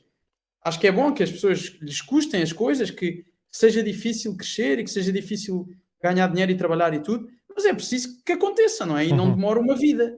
E portanto, eu até, até ando a ler um livro e gostava muito mesmo de recomendar este livro. Já, já, ah, pronto, queres recomendar já? Tudo bem. Ah, não, não, tudo, tá, bem. Sim, sim. Isto vê-se mal por causa do fundo, mas é Portugal, é. Razão e Mistério. E é do uhum. António Quadros. É um livro que explica a nossa essência desde a era megalítica, a essência daquilo que formou o nosso país, a essência de tudo aquilo que existe cá de tudo, mesmo de tudo, a base do que é o nosso país. As pessoas aprendem uma história em que Portugal é uma simplificação do que realmente é. Uhum. E se isso continuar a acontecer, não, não temos hipóteses. Em relação uh, uh, ao futuro da Odmira, vou dar só mais estes dois toques e, e vou-me calar. Em primeiro lugar, água. Se não houver água, esqueçam. Não, uhum. não há hipótese. A água uh, é preciso imigrantes, é preciso os nossos emigrantes voltarem também e é preciso água. É preciso Uh, na minha opinião, já falei disto numa Assembleia Municipal, o Presidente, uh, uh, em quem, atenção, eu acredito que o Presidente possa ter boas soluções, está a ter um, um bom início de mandato, na minha opinião, ingênuo, se, se, calhar, podem dizer isto, mas acho que está a correr bem neste início e tenho esperança que ele possa ouvir certas coisas que traga para o Conselho, mesmo que não seja eu a dizer e depois a ganhar e não sei o quê, mas ao menos que ele traga isso. Eu adorava que houvesse desalinização no Conselho de Odmira, ou pelo menos no Conselho de Sines adorava que houvesse uma aposta clara na, na maior uhum. eficiência uhum. da, das águas, para não se perder tanta água um, para, para o mar. E, e, e, gostava mesmo muito que o tema da água fosse tão importante e, tão, e, e houvesse tanta dedicação a esse tema como tem havido para outros temas. Uhum. E, gostava mesmo porque sem água nós qualquer dia andamos para aqui a discutir trapos, não é? Porque não vai haver nada para discutir. Vamos ser uhum. só um deserto e, assim, sinceramente, não vale a pena. Portanto, eu mais uma vez reitero aposta na história, aposta naquilo que é o tecido, na, aposta naquilo que é a nossa identidade, aposta na água, aposta na, na, na, na, tecnologia que nos promova mais água e de melhor qualidade. E, de facto, se não houver isto, pode haver tudo, tudo o resto, não, não, não, vai haver, não vai haver pessoas. Muito bem, eu vou votar em ti nas próximas. Uh... Uh, não, não sei se queres acrescentar alguma coisa relativamente às questões. Ele falou aqui água, imigração, e isto já é pano para mangas aqui dentro, no nosso Conselho, estes, estes dois tópicos. Uh, não, pá, nada de especial. É assim, uh, a questão da água, eu, eu, eu acho, do, do, do pouco que vou sabendo, a desaliniza, desalinização da água ainda tem muito que, que se estudar e aprender, ainda é um processo muito caro e não vejo como a solução imediata para a resolução do problema da falta de água, nem em Odmira, nem num hum. país, nem na Europa sequer tão pouco. Uh, agora sim, uh, haver menos perdas de água, etc, etc, uh, medidas de contenção, de como já houve algumas este ano, não se pode gastar mais que X, etc, tem que acontecer. Agora, estou um, um bocado como a PS, tem que chover, porque se não chover, se não chover, Odmira vai entrar, vai entrar, corre o risco de entrar num declínio muito forte. Uh, eu não, não sou favorável à situação que temos neste momento em Odmira, mas se para de chover e começam a fechar empresas em Barda, etc, uhum. etc, ou seja, eu detesto o preço a que está a habitação no Conselho de Odmira, mas não quero que baixe pelas piores razões. E realmente a questão da água pode, pode nos pode próximos anos ter uma influência decisiva uma no que é o futuro deste Conselho. Sim, Até sim. por isso tenho alguma dificuldade em como é que, para se fazer um plano, e acho bem que se pense, né? mas para se fazer um plano a 10, 20 anos para a zona de Colos, Relíquias e por aí vamos, São Martinho das Amoreiras, tem que haver antes disso um plano profundo em relação à água e soluções profundas em relação à água Uh, pá, que não seja sempre estar à espera que chova, porque, porque se calha, ainda não tinha estava a falar isso até com, com, com, com, com presidentes junto do PS e deputados do PS. Se calha termos o inverno como o do ano passado ou mais seco ainda, o problema torna-se mesmo apocalíptico, digamos assim. Ok. Eu quero dar umas notas sobre isso, até porque estamos Mas, a ficar... Posso, posso força, força. Sim, estamos com o tempo já curtinho. Oh, oh Nuno, mas a, a desalinização é mesmo uma hipótese muito presente. Uh, Porto Santo, Arábia Saudita. Sei que sim. Um... O que eu falo é outro nível, que é uh, a desalinização globalizada e massificada tem consequências ecológicas também, porque, porque a, água, ah, claro. a, a, água não é, não é infinita. Né? Tu há bocado falavas formas tecnológicas de utilizarmos água, no que seja a poupança, porque a água em si não é infinita. É por esse lado. E por outro lado, sei que é muito caro, não é uma coisa que agora, pá, se começarmos agora a, tra a, trabalhar, o João falará melhor sobre isso, se começarmos agora a trabalhar numa, numa, num potencial de desalinização em Portugal, não temos isso concluído antes dos próximos não sei quantos anos ah, e, claro. portanto, não é a solução de todo para, neste uh, momento para, para aqui. Então, é nesse sentido só. eu partilhei uma notícia nos comentários que vale a pena lerem, porque até em São Torres podia ser feito, e na verdade é, é só copiar um modelo que há, pá, há 40 anos no Porto Santo, quer dizer, não é nada de especial, é uhum. é sei que é caro, mas pode ser a nossa única solução. Claro, claro. claro. Uh, é assim, Manel, eu uh, concordo contigo e concordo com essa visão e acho que tudo aquilo que disponibilizar mais água é bem-vindo. A questão da desalinização, uh, eu não vou entrar em detalhes técnicos porque ainda não me debrucei nessa, com essa profundidade sobre esse assunto, mas posso só dizer o seguinte: a desalinização da água é um processo industrial. E, e, portanto, e para ser feito em quantidade que se veja, uh, é de facto caro e não é uma coisa que vai nascer, como o Nuno disse, do, do dia para a noite.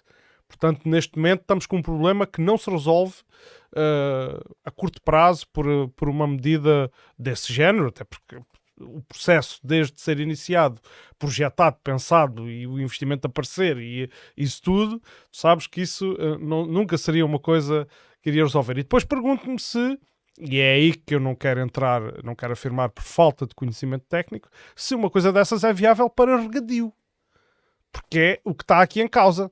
Eu já vou falar aqui nas questões da água. Não é, é só aí que está em causa, são as duas. Não, há, temos aqui duas questões, que é o abastecimento humano e o regadio. O regadio consome mais de 90%. E o resto é abastecimento humano. E eu tenho aqui dúvidas. Houve alguém que colocou essa questão na última, na última sessão da Assembleia Municipal e muito bem colocada, é uma questão muito pertinente, é qual é a cota em que dizemos assim, parem de regar, esta água é só para consumo humano. O anterior presidente ia mandando cotas, agora já não há não, cota. Já não Mas há antes cota. havia qual cotas. É cota? Havia. Porque, entretanto, eu lembro-me, este, este problema, e tive aqui no Admira Podcast convidados com quem conversei sobre isso, em que se dizia Uh, existe o volume morto, depois a água tem que ser bombeada, mas as bombas também têm um limite. Uh, e o atual presidente da ASA defendia que se deveria ir mais longe no limite. Uh, eu lembro estás de... com uma jangada aí buscar E eu lembro-me de perguntar opiniões ao, ao, ao, ao dirigente regional da, da APA, uh, o próprio presidente da ABM, e que eles não, não, A resposta que deram na altura foi que não, não estariam de acordo com isso, com o ir mais longe. Mas nessa altura a cota ainda não estava tão baixa como está agora, e agora parece que já ninguém é contra isso. Eh, já, já todos decidiram que iriam implementar meios, ou que estão já a ser implementados meios para, para, se extrair cada vez mais baixo e agora de momento não há cota e para parar de não há cota legal, porque dava a entender que havia uma cota legal até, o Zé Alberto, dava, o anterior presidente dava muito a entender isso, não, a partir de não sei quanto, era 42, era 41, depois chegou a 35. Não, é, é, havia uma cota técnica, não é? Isso deixou havia uma cota técnica. Agora, o, o que é que o legal diz? O legal, pronto, eu recordo só, isso já foi discutido neste podcast também noutros, noutros episódios, uh, que uh, a lei da água é clara, é uma transposição das diretivas europeias, mas é clara e diz que a prioridade é o consumo humano. isto é o que está, é o que é bem claro na lei, não há dúvida para isso, e já aconteceu noutros sítios, simplesmente o regadio parou. Parou, não, não há água. Falas do regadio, falas de água para, para os animais e por aí Exatamente, vamos, a agricultura, a atividade uh, económica que, que mais consome, parou. Uh, e eu temo que era, que aquilo que eu não estava a referir, que é o que possa acontecer aqui e criar uma depressão económica de tal forma até porque vai afetar primeiramente o pequeno agricultor, o pequeno, sei lá, o meu vizinho que tem 10 cabras, esse tipo de pessoas vão ser as primeiras a ser afetadas por uma, se, se houver uma. No uma anterior mandato foi, foi chamada à Assembleia Municipal, se bem te recordas. Uh, tu não estavas no anterior mandato, não, não Serralha, não. Manel ainda não. Eu não, eu não. Uh, mas foi mesmo no final, for, foram chamados à Assembleia Municipal. Foi uh, especial sobre o. Sobre, sobre a água. Sobre a água. dirigentes da ABM, da APA, da CNF. AGDA não era? Não, não, da, não, era, APA, era, não era, era, a APA, era a AGDA e, e a ABM, salvo erro, estas entidades.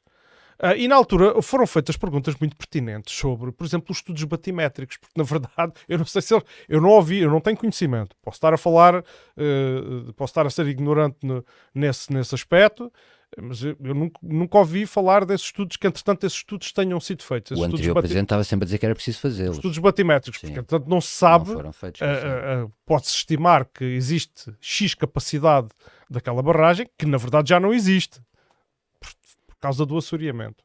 Uh, e, for, e o tema estava muito quente, mas eu, eu, eu, agora que há mais falta de água, o tema anda muito frio. Isto também me preocupa.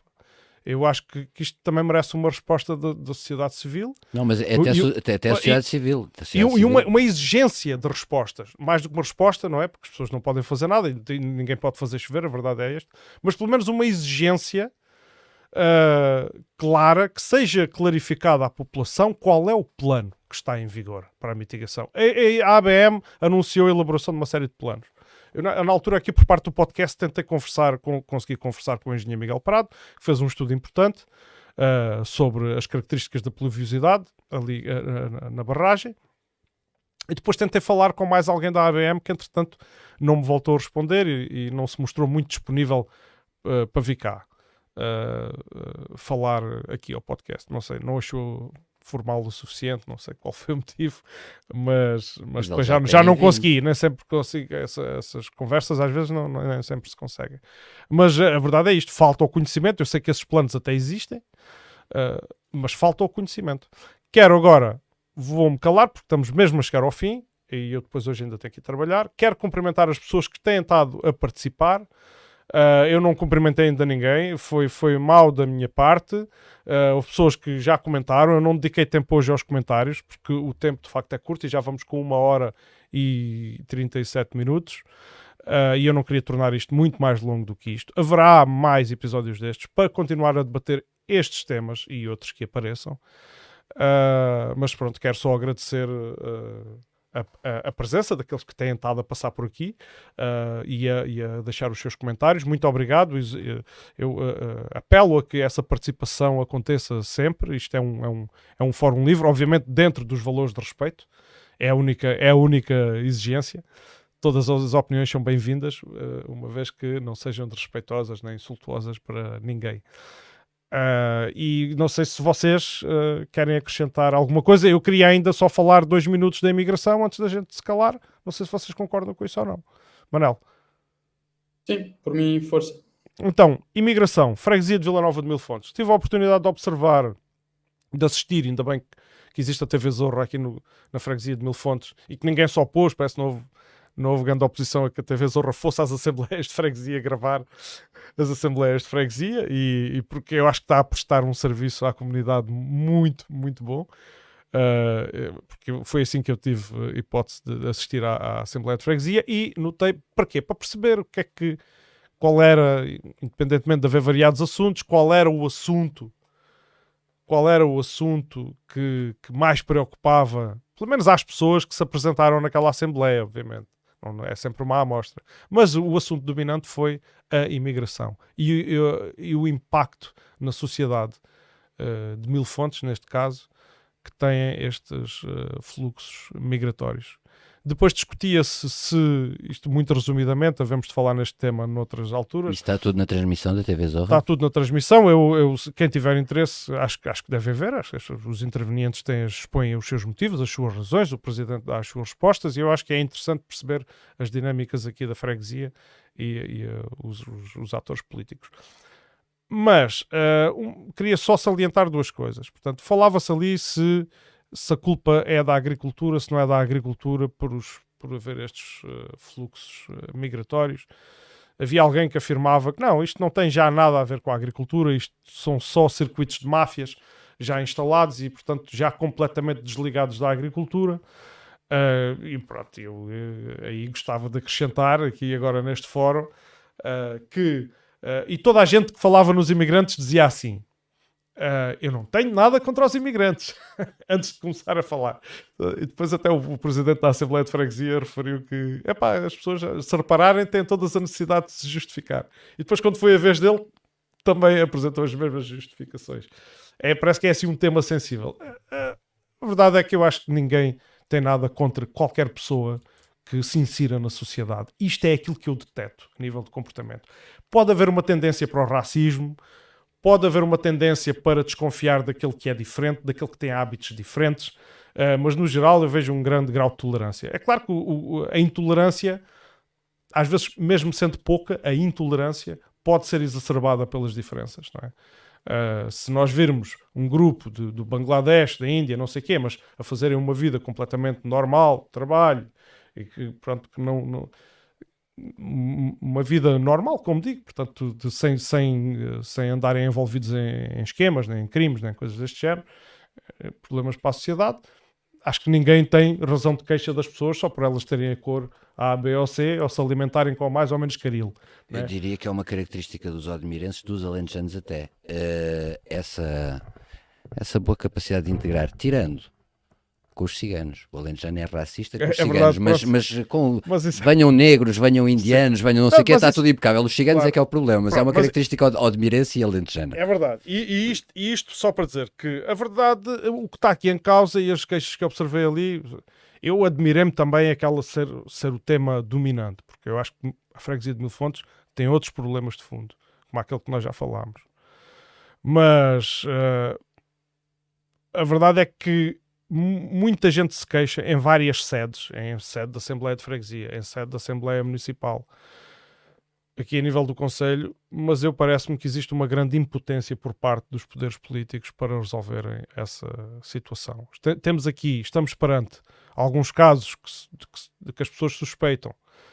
Uh, são casos de polícia e de intervenção musculada das autoridades, e a verdade é que também isso não acontece. Uh, e mais uma vez está-se a gerar um clima na sociedade de impunidade, de situações que geram desconfiança entre a população. Uma, às vezes, às vezes é um bocado exagerada também, outras não tanto, uh, mas a verdade é que isto temos todos que refletir sobre este, sobre este problema. Não é o problema da imigração, é o problema de, de do aumento populacional sem as devidas condições e o aumento da, da permanência de, de, redes de crime organizado em função de, desses fluxos uh, migratórios. Pronto. Eu quero só dizer isto, eu sei que a gente ainda vamos discutir este tema no futuro. Não sei se algum de vocês. Bem, como devia haver um controle muito maior sobre os aproveitamentos grotescos claro. proprietários, lá está, agora claro. está ali, foi denunciada, foi uma Assembleia de Freguesia de uhum. Mil Fontes, né, ali do Barracão, Uh, do barracão que servia para arranjar barcos de recreio, que agora tem lá dezenas de imigrantes. Claro. Lá está, ao lado de um cartaz, como o Manuel falava há bocado, proibido construir e tal, e estamos ao lado um armazém cheio de imigrantes. E. E perdi-me um bocado, mas. Uh... Os, os migrantes têm que ser integrados, aqui e em qualquer lado. E eu acho que eles têm a vontade disso, aqueles que têm a intenção de permanecer. Agora, as entidades que, que, que traficam pessoas ah, sim, estavas a falar do tráfico, sim, mas é pá, uh, e vimos isso durante aqui a cerca sanitária com aquele aparato todo.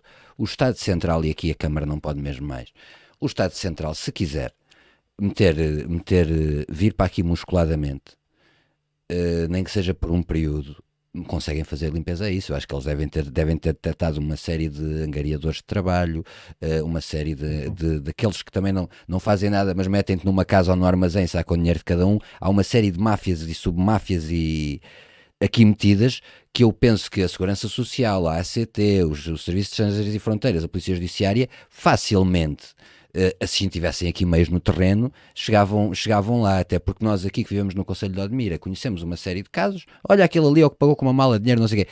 Se, se, se conhece desta maneira, como é, que, como é que as autoridades não vêm aqui para o terreno agir, porque não é assim tão complicado, parece-me a mim. Sobre a ideia, depois deixo só, tenho que passar a palavra ao Serralha, sobre a ideia do isto ser já não tem nada a ver com a agricultura, quero só dizer que discordo.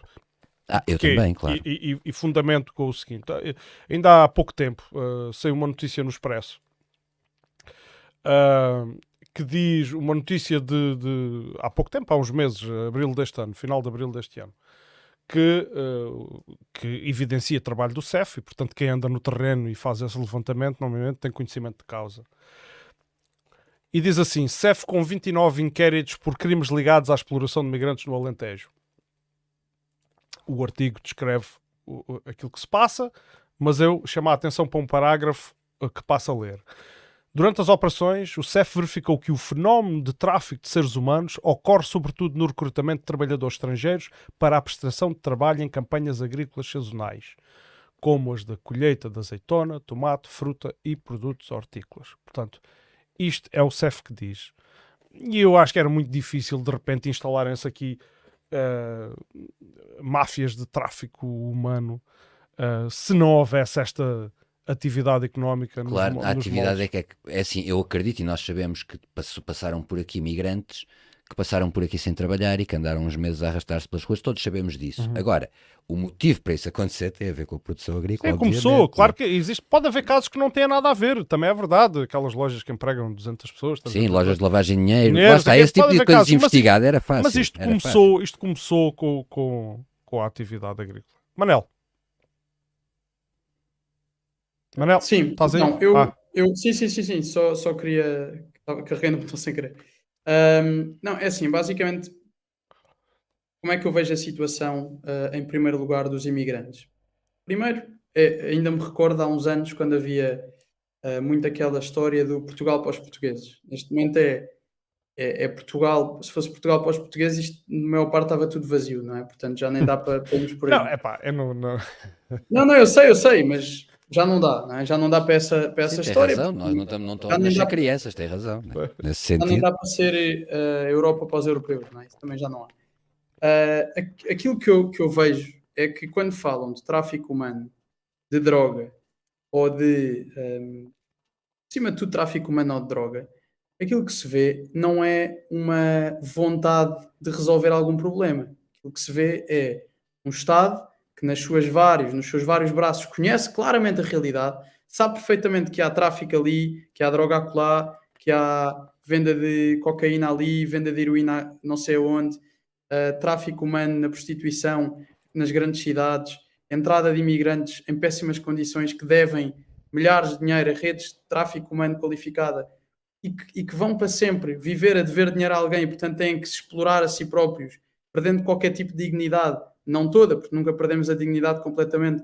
mas perdendo uma grande parte da sua dignidade a fazer coisas que não quer para pagar uma dívida, e toda a gente sabe perfeitamente que isto existe. Portanto, o problema não é querer se resolver, o problema é precisamente alguém querer beneficiar dessa existência. Claro, é o incentivo. Enquanto não se resolve isto, não se vai resolver nada. E, e tanto em Odmira, como em Lisboa, como no Porto, como onde quer que seja. Onde haja oportunidade disto existir, vai existir. E portanto, é esta a minha opinião. Eu acho que também não é, agora falando de uma vertente mais sociológica, não é normal a quantidade de imigrantes que entraram em número, não é? O presidente Helder Guerreiro dizia que de 2007 a dois, eh, não, de 2017 agora passou uhum. o número de 2 mil para 10 mil, se não me engano, uhum. não sei se é exatamente este valor, mas quer dizer, isso só nos mostra que não há números uma... oficiais, isso é o, isso é o número Sim, censo. Não há uma naturalidade da entrada de uma nova do novo grupo populacional, seja quem for. E agora até vos digo mais, só para, para terminar o meu. Arreia, dá-lhe Vou dizer mais duas coisas e depois acho que também posso terminar, não tenho muito mais também para, para comentar, mas, mas queria dizer duas coisas. há pá aí um povo no Conselho de Odmira, um povo que anda sempre aos magotes, que anda sempre em grupo, que anda sempre, uh, que, que, que, por vezes causa danos na via pública, destrói paisagens, uh, que, que, causa problemas às pessoas e que as pessoas no geral não gostam deles. Um, é um grupo que faz muito barulho no geral e que deixa muito lixo por todo o lado. É um grupo que não respeita muitas vezes o habitat onde está e trata isto uh, isto, o nosso país e o nosso conselho, como se fosse uma qualquer uh, lixeira. E esse grupo chama-se os autocaravanistas e os turistas da autocaravana que andam por aí a explorar um bocadinho do nosso conselho, deixando terras como uh, zonas como o Malhão completamente uh, destruídas em, em picos do ano, deixam zonas como o Pego das Pias, que é hoje em dia uma zona, um sítio onde, onde antigamente gostávamos de ir, um, e onde há um próprio tipo de, de, de, biodiversidade muito, muito característica e onde destroem, onde, que é destruído completamente por essas pessoas, é, é um tipo de, de, de, pessoas que essas, essas também causam alguns problemas ao nosso Conselho e, no geral, as pessoas só falam de outro grupo que tem características parecidas, mas se calhar não tanto uh, presentes como estas. E, portanto, aquilo que eu digo é: não é normal não é natural a quantidade que entra, mas também há outros grupos que vêm e que acabam por ter repercussões talvez maiores do que estes que às vezes visualmente parecem mais uh, problemáticos. A segunda coisa uh, que quero dizer é que, de facto, uh, é preciso insistir nesta questão de que o Estado sabe perfeitamente o que é que está cá. O Estado sabe exatamente o que é que está a acontecer, tanto com o tráfico humano como com o tráfico de droga, como qualquer outro tipo de tráfico. As autoridades, não digo que saibam, não digo que todas saibam, mas há claramente um, há claramente um, um, uma ligação de todos estes uh, crimes, de todas estas uh, coisas que vão acontecendo no nosso dia a dia, no nosso conselho e no nosso país com o Estado. E digam-me o que disserem. Uh, eu tive há, há, pouco tempo até a reunir com uma com, a responsável, coordenadora, penso eu, de um grupo lida diretamente com prostituição, com senhoras que acabam por ir para essa vida, e a grande maioria dessas pessoas, muitas delas vindas da África, de países asiáticos, vêm porque estão a dever dinheiro a uma rede e não conseguem sair. E isto é muito parecido ao que acontece no nosso Conselho. Uh, as nossas autoridades é que precisam de, de, de, uma mudança profunda. O nosso Estado é que precisa de uma mudança profunda e tudo passa por, dois, por duas soluções. Olhar para cada pessoa como um indivíduo que merece toda a dignidade e, portanto, nunca permitir que vivam uh, presos a uma rede como estas. E, em segundo lugar, garantir boas vidas às pessoas que, que lhes permitam voltar a trabalhar no campo. Qual é o mal trabalhar no campo? Nós não temos já pessoas que queiram trabalhar no campo, na agricultura, na, na carpintaria, na, na, canalização, na eletricidade. Há cada vez menos pessoas e é preciso um país que aposte nisso, aposte nessas atividades uh, e, e, as considero essenciais para o nosso país. Portanto, eu deixo essas duas ideias, depois no fim, uh, João, se ainda tiver não, uh, já, já, já chegámos ao fim, é, então, a não ser que tenhas algo absolutamente consideres indispensável, que eu queria tenho só... só uma última coisa, gostava Sim. de ler aqui um, só um pequeno, um pequeno excerto deste livro, de uma citação de Kisserling que diz ao contrário do que muitos disseram, o português não degenerou. As virtudes e os defeitos mantiveram-se os mesmos através dos séculos. Simplesmente as suas reações é que variam conforme as circunstâncias históricas. No momento em que o português é chamado a desempenhar qualquer papel importante, põe em jogo todas as suas qualidades de ação, abnegação, sacrifício e coragem e cumpre como poucos. Mas se o chamam a desempenhar um papel medíocre que não satisfaz a sua imaginação, esmorece e só caminha na medida em que a conservação da existência o impele. Não sabe viver sem sonho e sem glória. Estagna então na apatia de espírito faz a crítica acerba, acerba contra o que não está àquela altura a que aspira ou cai na saudade, na saudade negativa, espécie de profunda melancolia. Isto é o português e isto é o nosso conselho. Um conselho sem sonho e sem vontade de ser muito maior do que é e do que já foi no passado. E portanto eu deixo este pequeno excerto. Muito bem, Manel. Uh, quero só fazer uma referência, porque de não tive muita atenção aos comentários, uh, por isso peço desculpa. Quero cumprimentar toda a gente, não, não posso nomear. A, a, nomear as pessoas, mas está aqui um comentário do Paulo Martins que, que lembra, eu não sei se ele ainda está a ouvir ou não, Uh, ele está tá, assim um bocado uh, perplexo porque é que não se falou ainda na, na, questão do aeroporto, uh, na questão da praia fluvial ali em Odmira. são assuntos que ele considera importantes. Ele estava presente na última Assembleia de Freguesia e fez lá também uma, uma intervenção.